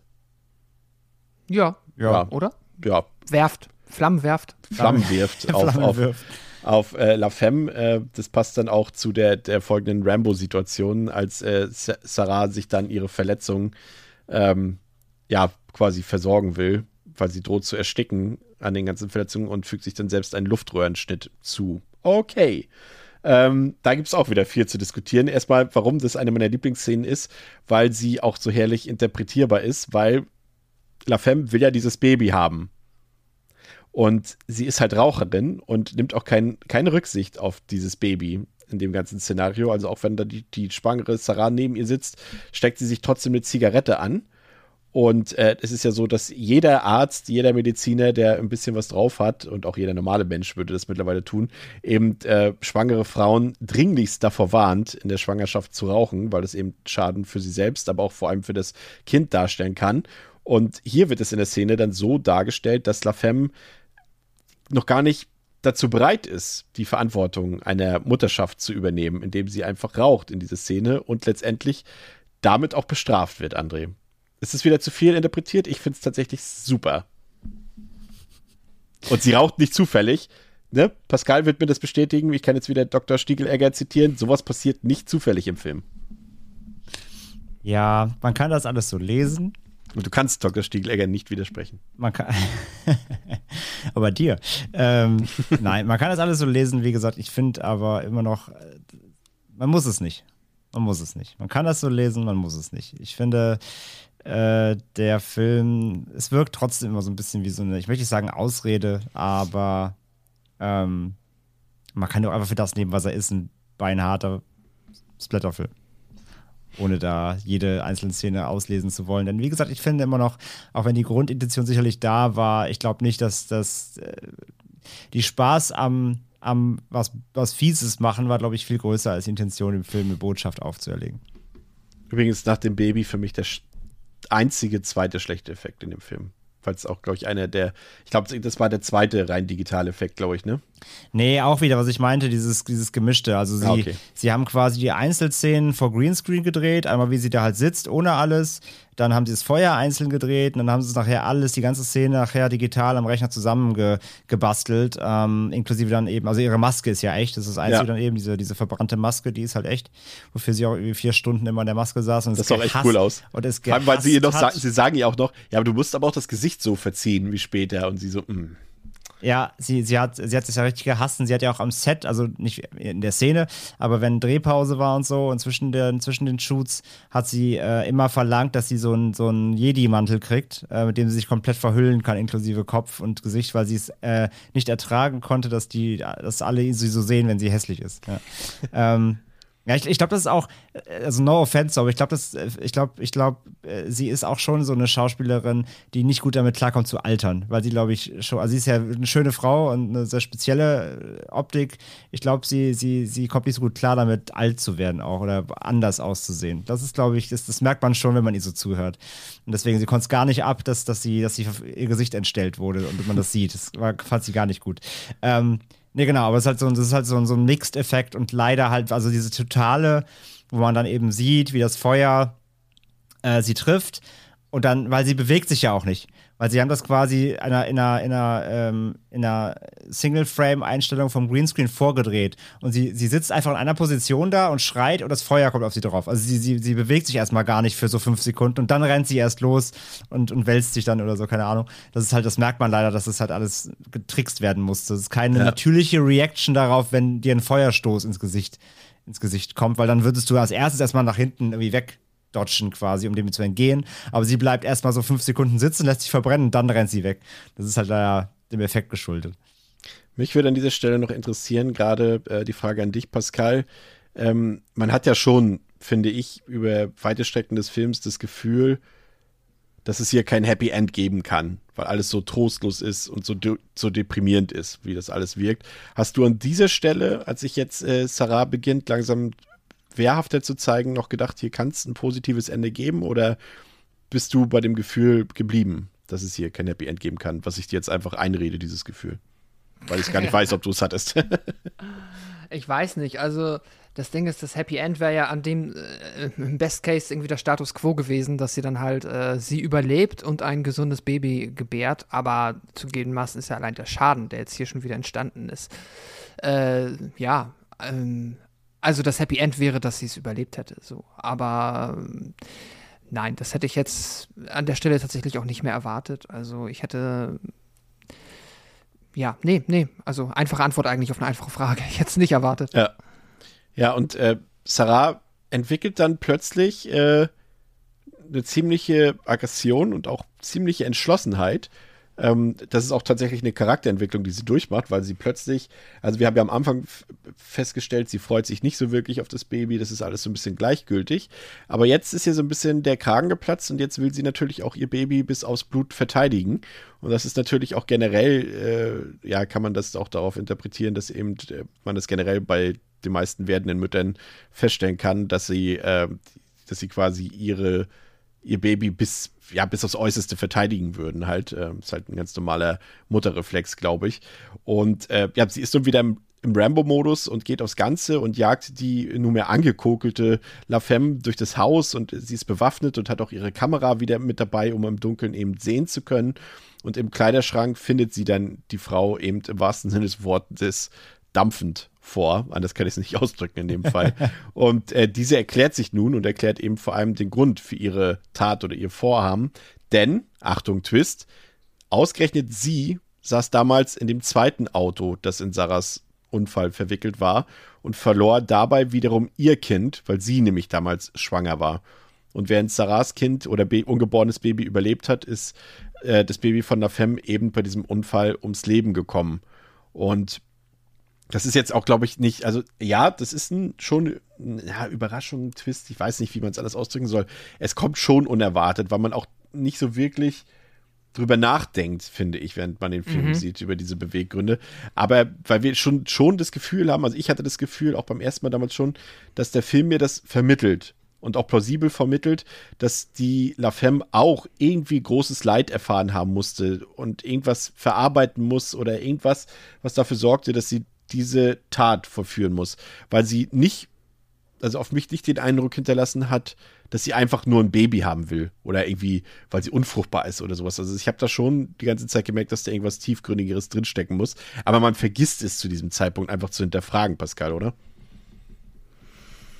Ja, genau. Also das ist das, was ich meinte. Ich hatte halt ähm, nicht wirklich das Gefühl, dass ähm, ich verstehen muss, warum sie das macht, was mhm. sie macht. Aber es ist dann erklärt und ja, okay, ähm, die äh, ja, Logik, äh, Alarmglocken gehen so wieder so ein bisschen an, wenn man sich denkt, okay, und dann sagt sie direkt, ja, die Polizei meinte, du bist gestorben. Denke ich mir auch so, hm, okay, war, war das jetzt so unklar, ob sie gestorben ist oder nicht? Oder ist das schon wieder seltsam?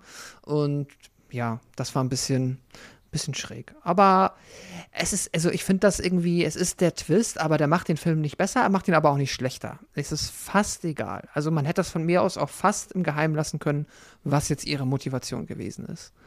Vielleicht gibt es, also der Film tut sich vielleicht einen Gefallen damit, weil es dann doch wieder einige, also natürlich einige Menschen gibt, die auch berechtigterweise dann sowas hinterfragen und das auch irgendwie wissen möchten. Aber für mich hätte es das zum Beispiel gar nicht gebraucht. Für dich, André? Ja, geht mir eigentlich auch so. Das ist eigentlich so der, das Ticken too much irgendwie. Also, äh, ich finde halt, also, wie, wir haben es ja einfach schon gesagt, es ist ja nicht so ein Twist-Twist, ne? Also es wird ja jetzt keine Ebene mhm. aufgemacht, die dem Film was komplett Neues gibt. Das heißt, jetzt mal rein theoretisch, sie hätte auch einfach so eine Irre sein können, die ein Kind will. Also sie hätte ja nicht im Auto sitzen müssen. Also es ist ja völlig egal. Dann hätte sie sich vielleicht wirklich äh, random ausgesucht, ohne Vor, Vor, Vorerfahrung oder Vorwissen oder warum immer. Ähm, allerdings auf der anderen Seite muss man sagen, vielleicht klappt auch nur dieser Chris hat es vorhin romantische Zweikampf quasi oder diese, diese romantische, oder wie hast du es genannt? Ähm, ja, fast schon, Zärtlich. fast schon zärtliche Ebene da drin zwischen den beiden oder irgendwie so eine, so eine, so eine Magic Moment, eine blutige Magic Moment äh, Geschichte zwischen den beiden. Vielleicht klappt die aber auch nur so gut, weil sie eben diese Connection haben, weil sie eben aneinander gerasselt sind. Und äh, ich meine, die, es wird ja auch nie geklärt im Film. Das ist ja auch ganz wichtig für den Twist. Es wird ja auch nie geklärt im Film, wer den Unfall verursacht hat. Man sieht ja, ja am Anfang nur, die Autos stehen da halt, aber man weiß ja nicht, wer hat nicht aufgepasst. Gibt es überhaupt einen Schuldigen? Ähm, War es einfach, es, man sieht, es regnet schwer. Aquaplaning weggerutscht, ja. Also gibt es wirklich einen Schuldigen oder eben nicht? Das weiß man ja nicht. Ähm, von daher kann man ja auch nicht irgendwie sagen, ja, okay, äh, Sarah hat irgendwie gepennt oder hat sich mit ihrem Mann unterhalten und dadurch den Unfall verursacht und dadurch ist ihr Kind gestorben. Also sie können ja nicht mal sagen, sie ist daran schuld.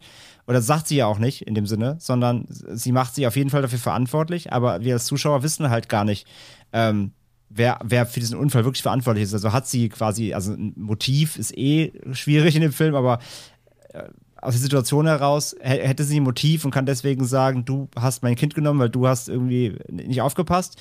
Oder ist es einfach passiert und da sie ja dann scheinbar einfach erfahren hat, wer die andere Unfallwagenfahrerin war und hat gehört, ah, die war schwanger, mein Kind ist weg. Und dann, ah, okay, dann habe ich da den, da weiß ich, da kann ich direkt, also da habe ich direkt die Connection, sie hat ein Kind, ich nehme jetzt das. Ähm, das wird ja nicht so richtig geklärt. So, und von daher, also der Twist ist nicht unbedingt nötig für den Film, aber vielleicht ist er zweckmäßig genug, um dann zumindest einen kurzen Aha-Moment noch zu schaffen, wenn es einem nicht eh schon vorher irgendwie dann doch halbwegs klar geworden ist. Weil, wie gesagt, man kann auf diesen Anführungszeichen Twist schon kommen, wenn man mal genau mal nachdenkt, ja. Ja, zumindest im, im Rewatch wird dann auch klar, dass der Film da auch seine Zeichen schon im Vorfeld hinterlässt, haben ja, wir ja, genau. schon angedeutet. Ja, ja. ja, Sarah muss nun feststellen, dass der schwer verletzte Polizist die Sicherung doch noch repariert hat, obwohl wir eigentlich schon dachten, dass er tot wäre. Ähm, aber er ist plötzlich so, da kommen wir gleich noch drauf zu sprechen, plötzlich so verwirrt, dass er äh, Sarah nicht erkennt und sie angreift. Und zwar so schwer, dass deren Fruchtblase plötzlich platzt. Woraufhin die La Femme denkt, nee, also lass jetzt mal meine Sarah in Ruhe, die hat immerhin mein Baby in ihrem Bauch und deshalb sticht sie den Kopf brutal ab, also kommt Sarah letztendlich sogar zur Hilfe. Und dann will das Baby von Sarah nun sehr dringend zur Welt kommen, steckt aber fest, wie wir feststellen, weshalb die Frau nun quasi ihren Ursprung, ihr ursprüngliches Vorhaben, nämlich einen Kaiserschnitt anzusetzen, ähm, tatsächlich vollziehen muss und das Kind aus dem Baby holt. Und das ist eine sehr, sehr drastische Szene auch die auch sehr schmerzhaft ist, einfach. Und sie mündet dann in eine Schlusseinstellung, in der wir diese Frau dann eben sehen, wie sie sich mit dem neugeborenen Baby in den Schaukelstuhl setzt und auf der Treppe liegt immer noch Sarahs lebloser Körper auf dem Geburtsort quasi. Und sie hat es nicht geschafft und ist äh, gestorben dabei oder wurde getötet letztendlich ja auch.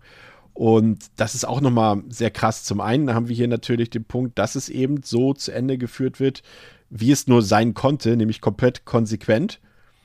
Dass hier es kein Happy End gibt, zumindest, ja, gut, für La Femme wahrscheinlich schon, aber nicht für Sarah und für das Baby.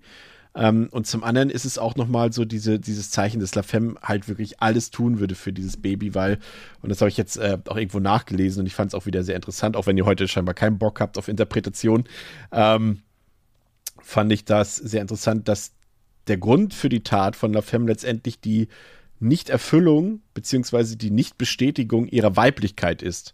Weil eben in einem, wenn man ein sehr eingeschränktes Menschenbild hat, welches scheinbar hier vorliegt oder genutzt wurde, dann könnte man oder würde, früher hätte man es so gesagt, früher in den vielleicht 50er, 60er, so hätte man gesagt, die Geburt eines Kindes ist für eine Frau die Bestätigung ihres Geschlechts, die Bestätigung ihrer Weiblichkeit weil man früher gesagt hätte, okay, das ist das, was die Frau dem Mann voraus hat, sie kann ein Kind gebären.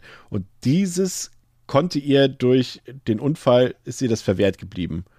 Und er würde damit bestätigen, dass sie es nicht keine richtige Frau ist, sozusagen. Aber wie gesagt, das ist natürlich ein sehr veraltetes Menschenbild, aber es kommt hier schon auch so ein bisschen zum Tragen. Aber die eigentliche Frage ist, Pascal, warum konnte der Cop problemlos die Sicherung reparieren, kann aber danach Sarah nicht wiedererkennen? Ja, weil er ja auch gar keine Augen mehr hat. Das habe ich nicht gerafft. Da wird, also korrigiert oder helft mir da gerne, aber war das so ein bisschen der, der Moment, wo der Film ein bisschen trippy geworden ist? Weil der hat sich doch umgedreht, der hatte ja auch gar keine, also er hatte ja so Zombie. Genau, im, Make, im Making-of sagen sie, hier kommt der Zombie-Moment des Films. Ja, also das war ja, also für mich war das so ein bisschen der Film, wo das jetzt so ein bisschen, ich weiß nicht, ob das so ein bisschen dahingehend sein soll, dass jetzt quasi mit Sarah ist jetzt äh, Schluss, sie ist jetzt im Delirium ähm, der ist ja offensichtlich irgendwie weird. Also, er, der hätte tot sein müssen, war es nicht. Und hat jetzt so ein bisschen wie so ein Plot-Device halt geholfen, dass jetzt nochmal sich das Blatt wendet.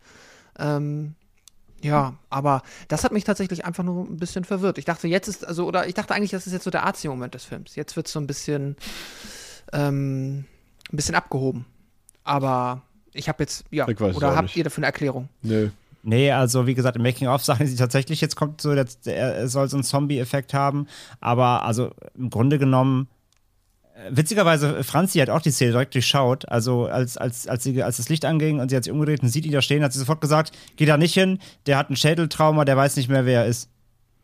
Also, so, scheinbar, ah, okay. also scheinbar ist das eine medizinische Geschichte. Er hat ja zweimal mit dieser dieser Gummigeschossgun, was das da ist, Ja. an, an den Kopf gekriegt. Man sieht ja auch eine fette Wunde.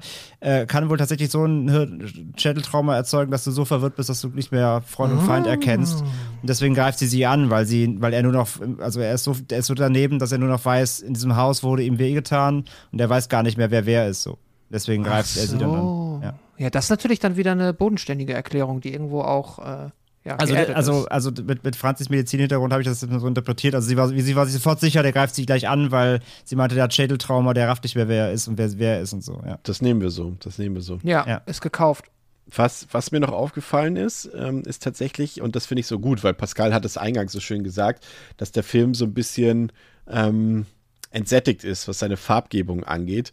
Und das ist einer der Filme, die das komplett umwandeln im Laufe der Spielzeit. Ähm, wer am Anfang eben so entsättigt ist, bekommt er immer mehr Farbe. Je näher die Geburt des Kindes von, von Sarah rückt, desto mehr verändert sich die Farbpalette hin zu von diesen erst so blassen, kalten Tönen, dann zu Pastelltönen und später dann immer mehr zu richtigem Rot, fast so quasi zu saftigem Rot. Und äh, das finde ich auch so krass. Und da äh, würde ich dann in diesem Fall, weil es auch bisher vielleicht ein bisschen zu kurz kam, nochmal anmerken, dass ich es immer wieder krass finde, dass diese französischen Horrorfilme dieser Zeit eben auch so krass hochwertige Produktionen sind. Ne? Klar, wir haben jetzt ein paar CGI-Sachen gehabt, die vielleicht heute nicht mehr so gut aussehen.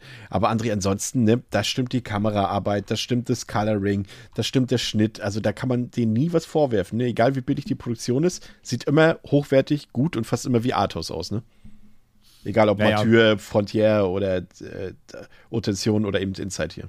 Das meine ich ja, also nicht nur mit dieser Ebene des, des, dieses subtile das Unterbettes unter, dem, unter der Gewalt, aber auch mit der ganzen Inszenierung hebt sich halt ähm, Inside, aber eben auch wie die anderen Filme der, der French Terror-Welle ähm, dann doch ab, einfach weil sie so eine, ja, wie schon gesagt, wirklich so eine Arthouse-Inszenierung fast haben. Also sind sehr stilsicher, ähm, nicht zu verspielt, aber auch jetzt nicht zu konventionell, sehr, ähm, sehr on point gedreht, alles sieht gut aus, gut ausgestattet, ähm, Auge fürs Großartiges Detail. Schauspiel. Super, genau, super Schauspieler, Auge fürs Detail, das ist ja das Ding. Und sie haben ja auch gesagt, auch so ein Making-of-Ding, ähm, das war ja auch relativ am Anfang, wo sie meinten, der ganze Film hat ja auch extra so eine entsättigte Wirkung, oder beziehungsweise, also sie wollten erst entsättigt, aber wirklich so, so typisch blau. Das haben Ja. sie nämlich nicht gemacht, weil es sollte ihnen, primär ging es ihnen darum, den Film immer weiter ausbluten zu lassen, im wahrsten Sinne des Wortes. Deswegen mussten sie ja schon eine relativ warme Grundfarbe nehmen, aber alles trotzdem, es gibt keine wirklichen Farben. Es ist Ja. alles zwar so leicht wärmlich, aber es ist alles beige und grau eher, genau. Und das einzige, die einzige knallige Farbe ist halt, ist halt, ist halt das Blut dann im Laufe des Films. Was sich ja quasi das, ja, kannst ja quasi nachher die ganzen Wände mit tapezieren, quasi, wenn du mal, wenn du mal durch, durchs, durchs Haus schaust äh, nachher. Ähm, so, das ist, das ist einfach- das hebt sich alles schon deutlich ab eben. Deswegen meine ich halt die Inszenierung und, und dieser, einfach der Franz, die, Franz, die Französischnis da drin, die macht das Ganze halt so besonders. Also es, ich habe ich hab das tatsächlich, das, es gibt ja ein Remake zu Inside, das äh, ein US-Remake. Später. Später, das habe ich, später. das hab ich nicht gesehen. Ja, ja, ganz gleich. Ich wollte nur sagen, ich kann mir nur vorstellen, dass es da anders ist, weil Ja. halt, also die, die Inszenierung halt, die französische Art, Filme zu machen, spielt da halt schon rein und hebt das eben von diesem klassischen, also ich stelle mir einfach nur Inside, wie er jetzt ist, den, also unseren Inside jetzt hier, einfach nur von US gemacht aus und das sieht komplett anders aus. Das ist ein ganz anderer Film, einfach nur aufgrund der Optik schon, das, das Ja. weiß ich. Und das macht, die- das hebt ihn halt schon ab, ja. Ist auch komplett so. Der, der amerikanische Inside ist eher ein Outside. Wow. Ja. Ähm, ja, auf jeden Fall. Also wir haben hier das, das äh, konsequente Ende äh, besprochen. Es ist auch wirklich, es ist ja ohnehin schon eine Seltenheit im, im ja, was heißt im Horrorkino, ist ja Quatsch. Im, im Horrorkino gibt es ja so viele weibliche ähm, Hauptfiguren wie in keinem anderen Genre dieser Welt, aber dass wir hier ein feminines Duell haben letztendlich über 82 Minuten hinweg ist ja generell eine Seltenheit leider im Kino. Ähm, aber es funktioniert hier bis mit aller Konsequenz. Ähm, jetzt ist aber die Frage, Pascal, jetzt vielleicht nicht unbedingt psychologisch, weil ich glaube, da waren schon ein paar andere Filme noch, im, haben einen deutlich anderen Eindruck hinterlassen, wenn ich da auch jetzt auch an, an Mathieu denke zum Beispiel. Aber ich würde behaupten, dass das schon grafisch mit der, ja, vielleicht sogar der härteste Film seiner Zeit ist. Also, wir sparen uns jetzt mal so August Underground Sachen und sowas aus, die äh, im Amateur-Splatter-Sektor sich befinden. Aber so, was gängiges Filmmaterial angeht, ist für mich der härteste. Also, Ja. die Frage geht auch an André, aber du zuerst gerne. Ja, ja, klar. Ja. Ich finde ja, also, ich weiß nicht, ob ich da differenzieren würde oder ob ich einfach nochmal sage, also auf der einen Seite sind es natürlich einfach immer die grafischen Effekte und einfach der Gore-Count so oder ja, wie gory wird's denn? Da ist der Film natürlich schon ganz schön extrem. Aber wenn du halt immer sagst, auch Härte, dann würde ich dir auch zustimmen. Aber halt jetzt fast weniger aufgrund der Menge des Kunstblutes oder halt wie explizit dann gezeigt wird. Es ist schon extrem krass, wenn sie jetzt, wenn die mit der Schere dann an, an der Bauchhaut rumschneidet und das Kind da rausholt. Das ist, sucht mit Sicherheit schon ähm, seinesgleichen irgendwo. Habe ich jetzt zumindest jetzt so noch nicht erlebt. Aber es ist halt dann eigentlich immer der Kontext da drin, der es dann halt so richtig hart macht. Weil du halt immer dieses Baby-Schwangerschaftsthema da drin hast, das zumindest auf mich irgendwie dann immer noch mal diesen, diese krasse Exponenz äh, Exponenzierung halt der, ja, der Härte ausgelöst hat. Und deswegen würde ich schon sagen, ja, es ist schon ähm, nochmal eine ganz andere Ebene, weil er halt auch vermeintliche, ähm, na toll, jetzt fällt mir das Wort nicht ein, ähm, Dinge, die man nicht macht, ein, naja, egal, etwas, äh, ich, komme nicht drauf. Er überschreitet Linien, sagen wir es so, überschreitet gefühlt rote Linien, die sich sonst andere Filme nicht getraut haben zu überschreiten. Ja. André hat jetzt in der Zwischenzeit bestimmt schon in seine Listen abgearbeitet und wird mir jetzt fünf brutalere oder härtere Filme präsentieren. Also Cannibal Holocaust, ne Quatsch. Ähm, nein, Seiner also der- Zeit, sagte ich. Seiner Zeit. Ähm, nee, der Film hat auf jeden Fall, es äh, muss gar nicht seiner Zeit, das ist schon ein All-Time, All-Time-Härtegrad, den der hier auffährt, weil er einfach so schonungslos ist. Deswegen sagte ich ja vorhin, der Film hat halt keine Überhöhungen. Wenn du jetzt vielleicht, also selbst der Tod der Mutter ist eigentlich keine Überhöhung, weil mein Gott, also wirklich, wenn du die Halsschlagader da triffst, dann spritzt es halt so raus. Das ist, das ist, bei Attention gibt es ja auch die Szene, wo ihr in den Hals gestochen wird, die ganzen Schrank voll blutet bei der, bei der Mutter. Äh, das ist, glaube ich, jetzt nicht so abwegig tatsächlich, auch wenn es vielleicht im Film irgendwie skurril oder fast lustig wirkt, aber das ist, glaube ich, gar nicht so abwegig. Ähm, nee, aber der Film hat halt keine Überhöhungen. Der ist halt hier ernst, der steigt halt, der steigt halt mit einem Unfall ein, bei dem ein Kind stirbt äh, der, der zieht sich durch mit einer Mutter, die, die keine Freude am Mutterwerden hat, äh, über ein, ja, über einen Zweikampf äh, zwischen zwei Frauen, bei der die eine der anderen das Kind aus dem Leib schneiden will. Äh, dazwischen sterben dann noch unter anderem die Mutter der einen Frau, äh, der Chef der einen Frau und diverse Polizisten. Ähm, bis hin dazu, dass der Film eben kein Happy End hat. Und genau das passiert, was man anfangs, äh, was, was anfangs angedeutet wird. Das ist halt knüppelhart so. Der Film hat keinerlei Überhöhungen, es gibt keinen Moment der, der Ruhe oder wo, der Film dann zwischendurch, also sobald die, sobald die La Femme einmal am Fenster steht, hat der Film keinerlei pa Verschnaufpause mehr oder irgendeine Situation, wo du jetzt denken könntest, oh, gleich wird aber alles gut. Niemals. Nicht mal, wenn dann eben, ich meine, das ist wie gesagt gleich nochmal zu konstruier zum konstruierten Drehbuch, aber selbst wenn irgendwie nochmal drei, vier, fünf andere Leute im, im Haus sind, hast du, wie weißt du die ganze Zeit, nee, das, das gibt keinen, das, das geht halt, das wird halt schlimm so. Ähm, und das, das ist schon, das ist schon krass, dass so ein Film so krass konsequent durchzieht und dass sich das überhaupt jemand so getraut hat und dass das jemand finanziert hat, ist ja auch eigentlich ein Wunder, muss man ja auch mal sagen, dann auch gerade noch als Erstlingswerk. Und Ähm, dann noch Studio-Kanal, ne? Das ist ja so, noch als wenn die Studiokanal. das bei uns machen würde. Genau, das ist halt, das ist halt schon heavy so. Und deswegen, das Standing hat er schon. Das hat er auch zu Recht. Das, der Film ist knüppelhart. Ja. Kommen wir, bevor wir nochmal kurz aufs Remake eingehen, zum Fazit. Ich mache mal den Anfang, ähm, weil ich glaube ich am euphorischsten bin. Also für mich ist es tatsächlich, weil wir jetzt auch den Vergleich schon ein paar Mal hier aufgestellt haben zwischen den anderen drei großen Filmen dieser Zeit in Frankreich, ist es natürlich, man muss davon nicht vergessen, es gibt natürlich zu der Fre New French Extremity natürlich auch Ende der 90er und Anfang der 2000er noch ganz andere Filme, die aber eben nicht so geläufig sind wie die großen vier, die dann in dieser zweiten Welle sozusagen Mitte der 2000er rauskamen. Und aus dieser Welle, eben bestehend aus Tension, aus äh, ähm, Frontière, Mathieu und eben hier Inside, ist das für mich auch tatsächlich der stärkste Film dieser Ära des französischen Terrorkinos. Äh, eine knappe Dreiviertelstunde ist der Film ein sehr spannender, ein betörender Psychothriller. Er sich dann in der zweiten Hälfte als ganz finstere und fiese Schlachtplatte entpuppt, die keine, ja, nicht wirklich Gnade dabei zeigt, jegliche Grenzen des Ertragbaren zu überschreiten. Und für mich ist Inside, ich hatte es eben gesagt, einer der härtesten und schockierendsten Filme der letzten ähm, zehn, zehn Jahre stimmt ja gar nicht, der letzten 15, 20 Jahre. Ähm, und der ist von der ersten bis zur letzten Minute ein präzise getimtes Kammerspiel, in dem sich vor allem eben die beiden brillanten Hauptdarstellerinnen völlig austoben und verausgaben dürfen. Das ist teilweise, also was Beatrice Dahl und Alessandro Paradis hier abliefern, ist echt ein Psychoduell vom Feinsten. Und das, was man meist sonst so im, im maskulinen Action-Kino, was da sonst so gezeigt wird, geht hier im Horrorfilm eben darauf so eine feminine, aber trotzdem brachiale, so schmucklose Art und Weise. Und das ist, ja, ein richtig genialer Film, muss ich gestehen. Also von der ersten bis zur letzten Sekunde gibt es hier keinen glücklichen Moment, keine Zufriedenheit. Es ist einfach die ganze Zeit ernüchternd und deprimierend, aber trotzdem eben ein so intensives Erlebnis, ein so spannendes Erlebnis. Ähm, ja, fand ich einfach ähm, super. Also jedes Aufkeimen von Hoffnung wird hier sofort in Brutalität und Terror erstickt. Das ist äh, wahrlich, wenn man, wenn man das mal sagen kann, hier ist es wirklich eine Tour de Force. Und ähm, muss man gesehen haben aus meiner Sicht. Und wenn es auch nur für ein einziges Mal ist. Wie gesagt, ich gucke den tatsächlich gerne. Ähm, André guckt ihn nicht ganz so gerne, aber findet ihn, glaube ich, fast genauso gut wie ich, oder? Achso, äh, fünf. Höchstwertung heute. Fünf Sterne.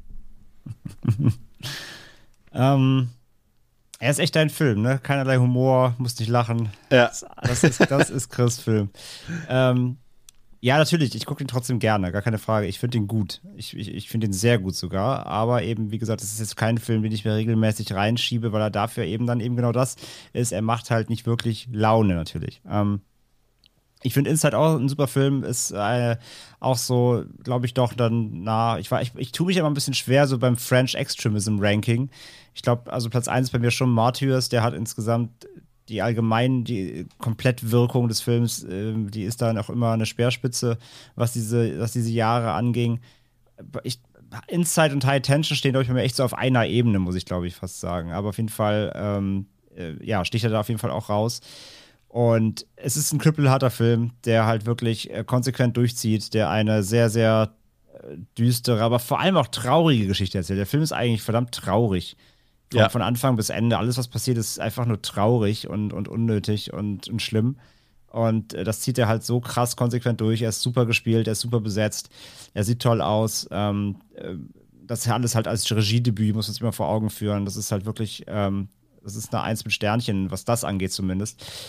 Und alles andere haben wir eigentlich schon gesagt, deswegen will ich jetzt nochmal, damit ich nicht zu lange rede, nochmal kurz mein, mein Pamphlet ausrollen und nochmal kurz eingehen auf, was meine Probleme mit dem Film sind. Ähm, was mir jetzt vor allem nochmal aufgefallen ist im Rewatch.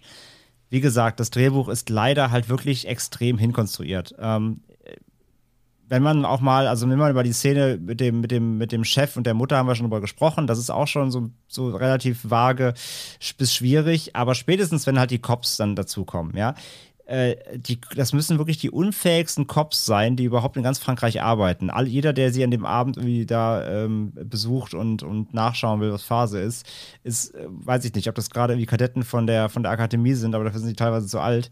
Aber wir sind halt todesunfähig. Ich meine, abgesehen davon, dass sie da irgendwie mit vier, vier Leuten reinlaufen, sich hinkriegen, eine, eine Frau zu überwältigen, die irgendwie eh schon shady ist und sie schon durchschauen dass sie halt nicht die sein kann, die sie beschützen sollen, weil sie nicht schwanger ist und dann nicht da direkt mit gezogener Waffe reingehen und überhaupt.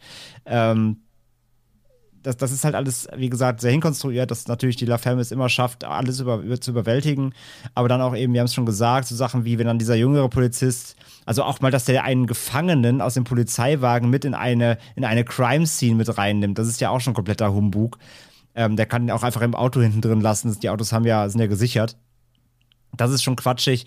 Und dass er dann eben, äh, das hat Chris vorhin ja auch schon äh, der, erzählt, äh, dass, dass, dass, wenn kurz klar ist, die La Femme ist scheinbar jetzt kurz nicht mehr in Reichweite, dass sie nicht sofort eben Sarah packen und da aus dem Haus erstmal rausrennen, erstmal ins Auto, in Sicherheit, weg, Verstärkung rufen, ne? Sondern nee, ich muss jetzt gucken, wie das Licht angeht. Wir sind nicht im fucking Halloween. Das ist halt leider wirklich.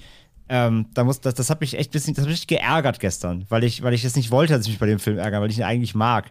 Aber das ist so, jetzt kommt gleich quasi mein Plot-Twist. Ähm, das sind super, sind super Ärgernisse und ich verstehe jeden, der bei, bei dem Film darüber stolpert und den Film deswegen auch wirklich abwertet bis nicht mag, weil das wirklich, wirklich, wenn man das dann einmal, beim ersten Mal vielleicht noch nicht sogar, weil man vielleicht auch zu geflasht ist von der, von der Extremität des Films, aber spätestens beim zweiten Mal fällt es dann richtig auf und es ist halt wirklich ärgerlich.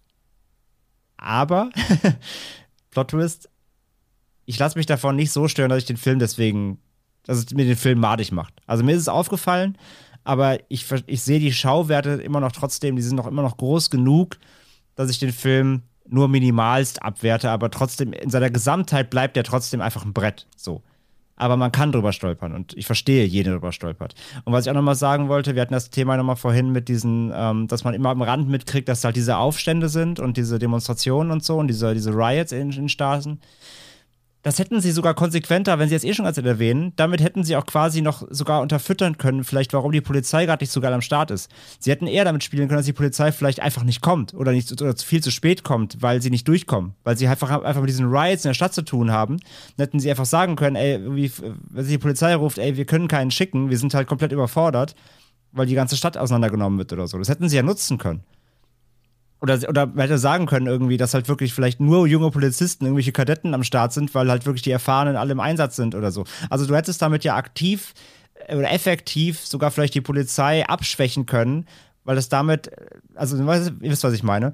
Ähm, mhm. das, das, hätte man damit ver, ver, verargumentieren können, dass die Polizei gerade nicht so, nicht, so, nicht so auf der Höhe ist, weil gerade in der Stadt krass irgendwie alles brennt so. Und man weiß ja, wir, ich glaube, wir alle kennen, wenn jemand mal Nachrichten aus Frankreich gesehen hat, wenn es da mal abgeht, die machen keinen Spaß so. Die drehen, ja. die drehen Autos um und zünden alles an. Da hätte man sagen können, okay, Polizei ist gerade ist ist nicht so richtig verfügbar, weil die Stadt brennt hätte ich geschluckt, so, weil ich, weil das, weil das, ja, mehr oder weniger realistisch ist. Machen sie aber nicht, sondern man muss es trotzdem für, für gegeben nehmen, dass die Polizisten, die da aufschlagen, alle irgendwie nicht so einen geilen Job machen. so. Aber wie gesagt, mich stört es nicht so. Ich kann trotzdem noch alles, alles Positive am Film anerkennen und das hebt den Film eben nach wie vor auf ein sehr hohes Podest, was das Franchise, äh, was, was das Genre angeht. Äh, es ist wirklich ein, es ist ein, ein Horror-Thriller, würde ich sagen. Es ist kein reiner Horrorfilm, es ist ein Horror-Thriller ähm, und da gehört er schon mit für mich auch zu der Speerspitze, was das angeht. Und wie gesagt, er ist definitiv immer noch grenzüberschreitend und äh, äh, die Gewalt ist halt wirklich auch echt krass schonungslos und das tut einfach alles richtig, richtig weh und ist dazu auch noch geil getrickst, größtenteils. So. Von daher, Inside, lange Rede, kurzer Sinn, ähm, keine 5 von mir, nicht die Höchstwertung, aufgrund der kleineren Schwächen oder aufgrund der Schwächen, die da sind, die ich ihm zumindest ein bisschen ankreiden muss. Aber er landet bei mir immer noch bei viereinhalb von fünf mit dickem Herz. So ähm, auf jeden Fall ein Highlight aus Frankreich. Pascal, du als Debütant. Als Debütant, ja, ganz genau. Als, äh, ich bin jetzt hier der Kadett eigentlich, der Frischling ähm, im Inside Universe. Ich finde den Film auch sehr gut. Dir zu sagen, dass ich sehr viel Spaß und einen heiteren Abend hatte, wäre definitiv gelogen, weil der Film ist halt, wie wir jetzt, glaube ich, übereinstimmend festgestellt haben, knüppelhart. Er ist, ähm, er schlägt einem des Öfteren in die Magengrube und hinterlässt einen auch durchaus ein bisschen, also mich zumindest, ähm, ja, traurig oder halt mhm. einfach ein bisschen, ja, niedergeschlagen. Und ich musste mir danach definitiv ein bisschen äh, erheiternderes äh, Videomaterial zur Auf Heiterung danach angucken. Irgendwelche witzigen Katzenvideo auf YouTube, äh, YouTube oder so. Ähm, aber äh, die Stärken sind natürlich, also dass der Film trotzdem gut ist, dem ähm, ja, kann ich hundertprozentig zustimmen. Ich fand ihn klasse. Ich wollte nochmal herausstellen, dass wirklich ähm, der Score selbst war klasse, aber vor allem die Soundeffekte sind äh, so krass. Also die sind wirklich auch äh, so effektiv in den Momenten, gerade auch noch tatsächlich so in der ersten Filmhälfte, wenn dann noch die, wenn dann der Verleger noch da ist und das dann da zur Sache geht, das ist, ähm, finde ich auch irgendwie außergewöhnlich. Also das sind nicht diese abgedroschenen ähm, Horror-Soundeffekte aus der Dose, die man kennt, sondern da wird, wird ja auch sehr kreativ gearbeitet. Und das dann im ähm, ja, Zusammenarbeit mit der ansonsten auch hochwertigen Produktion und den krassen Szenen, die man einfach zu sehen bekommt, ist schon heftig. Also hat mir des Öfteren mal die Kinnlade äh, nach unten klappen lassen, der Film, definitiv. Die Kritikpunkte sehe ich auch genauso, das, was André gesagt hat. Also, dass da keiner von den Polizisten einmal Verstärkung gerufen hat, irgendwie zwischendurch. Oder dass sie es nicht schaffen, diese Frau festzunehmen. Das ist, ähm, ja, es ist schon blöd. Das hat mich tatsächlich auch genervt. Und ähm, ja, der Film hat halt natürlich der Vorteil, dass er dann halt auch so schnell gepaced ist und dass dann so viel wiederum passiert, dass man sich nicht zu lange drüber ärgern kann, weil man dann schon wieder von irgendeinem, ja, von irgendeinem einer neuen Gewaltspitze quasi ähm, überrumpelt wird und man dann wieder da drin hängt nichtsdestotrotz gebe ich den auch dafür, also kann ich dem dafür jetzt auch, also finde ich den Film dafür nicht genial. Es ist für mich kein Meisterwerk, es ist für mich aber auch irgendwie ein sehr guter Vertreter dieses, ja, für mich gerade frisch entdeckten, halbwegs frisch entdeckten, wir machen das jetzt ja auch schon ein paar Jahre, äh, Subgenre des ja, französischen Kinos und ich gebe dem Film dann sehr gerne am Ende vier von fünf Sternen. Und ja, es ist, wenn ich jetzt auch nochmal bei dem Ranking bin, würde ich dem wahrscheinlich auch ähm, so auf High-Tension-Ebene einordnen. Jetzt frag mich nicht, ich nagel mich nicht darauf fest, dass ich dem auch vier gegeben habe, aber ich glaube. Aber ich würde Martyrs wahrscheinlich ähm, am ehesten noch einmal wieder gucken und ja. Bin aber trotzdem froh, dass ich diesen Film gesehen habe. Sehr gut. Ein Film, den ihr euch nicht ansehen solltet, ist das amerikanische Remake von, ja, lustigerweise von einem Spanier, der auch Kidnapped gedreht hat, einem ganz guten Film von Miguel Angel Vivas. Ähm, der hat 2016 eben das US-Remake drehen dürfen, in Anführungszeichen. Und das hätte man besser lassen sollen. Also der Film lässt alles vermissen, was das Original ausmacht und ergänzt es noch um ganz viel Unsinn. Also wenn, André, wenn du denkst, das war jetzt schon so ein bisschen löchrig, was die Logik und das ganze Verhalten angeht, dann schau dir bitte niemals dieses Remake an. Aber es, es fehlt komplett die knüppelharte, Brut, knüppelharte Brutalität. Das merkt man schon daran. Original in Deutschland beschlagnahmt, Remake FSK 16, sagt schon viel aus. Es ist komplett eine andere Bildsprache, genauso wie du es vermutet hast. Es ist nicht dreckig, es ist nicht schaurig, es ist komplett clean. Es hat absolut keine intensive Atmosphäre.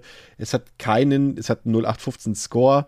Ähm, ja, also am ehesten ist da vielleicht die, Be nee, auch die Besetzung ist nicht gut. Also ich, ich finde Rachel Nichols so, ist, ist eine nette Schauspielerin so, aber das, äh, auch, auch Laura Herring als, als La Femme, die übrigens den richtigen Namen hat, nämlich Madeleine im, äh, im Remake, ähm, die funktionieren einfach beide überhaupt nicht und der Film ist komplett zahm, der ist sterbenslangweilig, der hat null Kreativität und verändert im Laufe des Films auch komplett die Geschichte auf eine sehr beschissene Art und Weise, die das Original erzählt hat. Also es gibt dort auch dieses drastische Ende, das könnt ihr euch schon vorstellen. Ne? Also wenn man schon an US-Remake denkt, dann kann man sich irgendwie schon nicht vorstellen, dass dieser Film genauso konsequent zu Ende geht. Und nein, das tut er tatsächlich auch nicht. Sarah hat am Ende eine Wassergeburt und ähm, bekommt das Baby und Happy End. Wie es zu einer Wassergeburt Ernsthaft? kam. Ja, äh, kann ich euch auch kurz erzählen, denn der Film bleibt nicht in den vier Wänden dort, sondern er geht auch noch draußen auf die Straße. Und es gibt ganz andere Beweggründe dort, die das Ganze auslösen. Auch die, das Ganze, dieses Trostlos am Anfang, dass äh, Sarah quasi äh, die, das Baby gar nicht mehr haben will eigentlich und keine emotionale Bindung dazu hat. Äh, das gibt's alles dort nicht. Also sie ist super happy, dieses Baby zu bekommen im, im, im Remake. Auch dieser Autounfall, der dort gezeigt wird, äh, der wird ja im Original nur kurz, zack, zwei Autos crashen zusammen, einfach krass und kurz, das passt. Hier, Auto überschlägt sich, macht noch zehn Rollen in der Luft und sowas, alles, alles so auf ja, Hollywood. Natürlich. Alles so auf Hollywood gestylt und absolute Warnung. Also ich, ich habe ja sowohl dieses Remake gesehen als auch das von Mathieu und äh, die beiden überbieten sich gegenseitig, was die Beschissenheit angeht. Also ganz ehrlich. Boah, ne. Also den bitte auf keinen Fall gucken. Was ihr aber auf jeden Fall machen solltet, ist nächste Woche wieder bei uns einzuschalten, wenn euch das heute hier gefallen hat. Ähm, André geht jetzt äh, für eine Woche in den wohlverdienten Urlaub und Pascal und ich haben uns äh, deshalb einen sehr speziellen Film rausgesucht äh, für die nächste Episode. Ähm, auf den ersten Blick vielleicht einfach nur ein Actionknaller mit Sylvester Stallone, aber ich werde euch erklären, warum da auch ein kleiner Slasher drin steckt, nämlich in dem berühmt-berüchtigten City Cobra, den 80er Jahre Action-Klassiker. Den werden wir nämlich nächste Woche besprechen. Und bis dahin wünschen wir euch eine schöne Zeit. Geht ins Kino und ähm, bleibt sicher dabei. Das war's für heute. Macht's gut. Ciao. Tschüss. Tschüss. Well, who do you think is your favorite princess? You, yeah. Oh. Ich bin Miriam Davidwandi und das ist Not Your Princess. In fünf Doppelfolgen sprechen wir über fünf bemerkenswerte Frauen. Wir erzählen von den entscheidenden Momenten im Leben dieser Frauen und darüber, ob und wie sie es geschafft haben, die Deutungshoheit über ihre Geschichte zurückzuerobern. I wouldn't be Serena if there wasn't Venus. Not Your Princess. Neue Folgen jeden Mittwoch exklusiv in der Podcast-App Podimo. Die könnt ihr 30 Tage lang kostenlos testen unter go.podimo.com slash princess.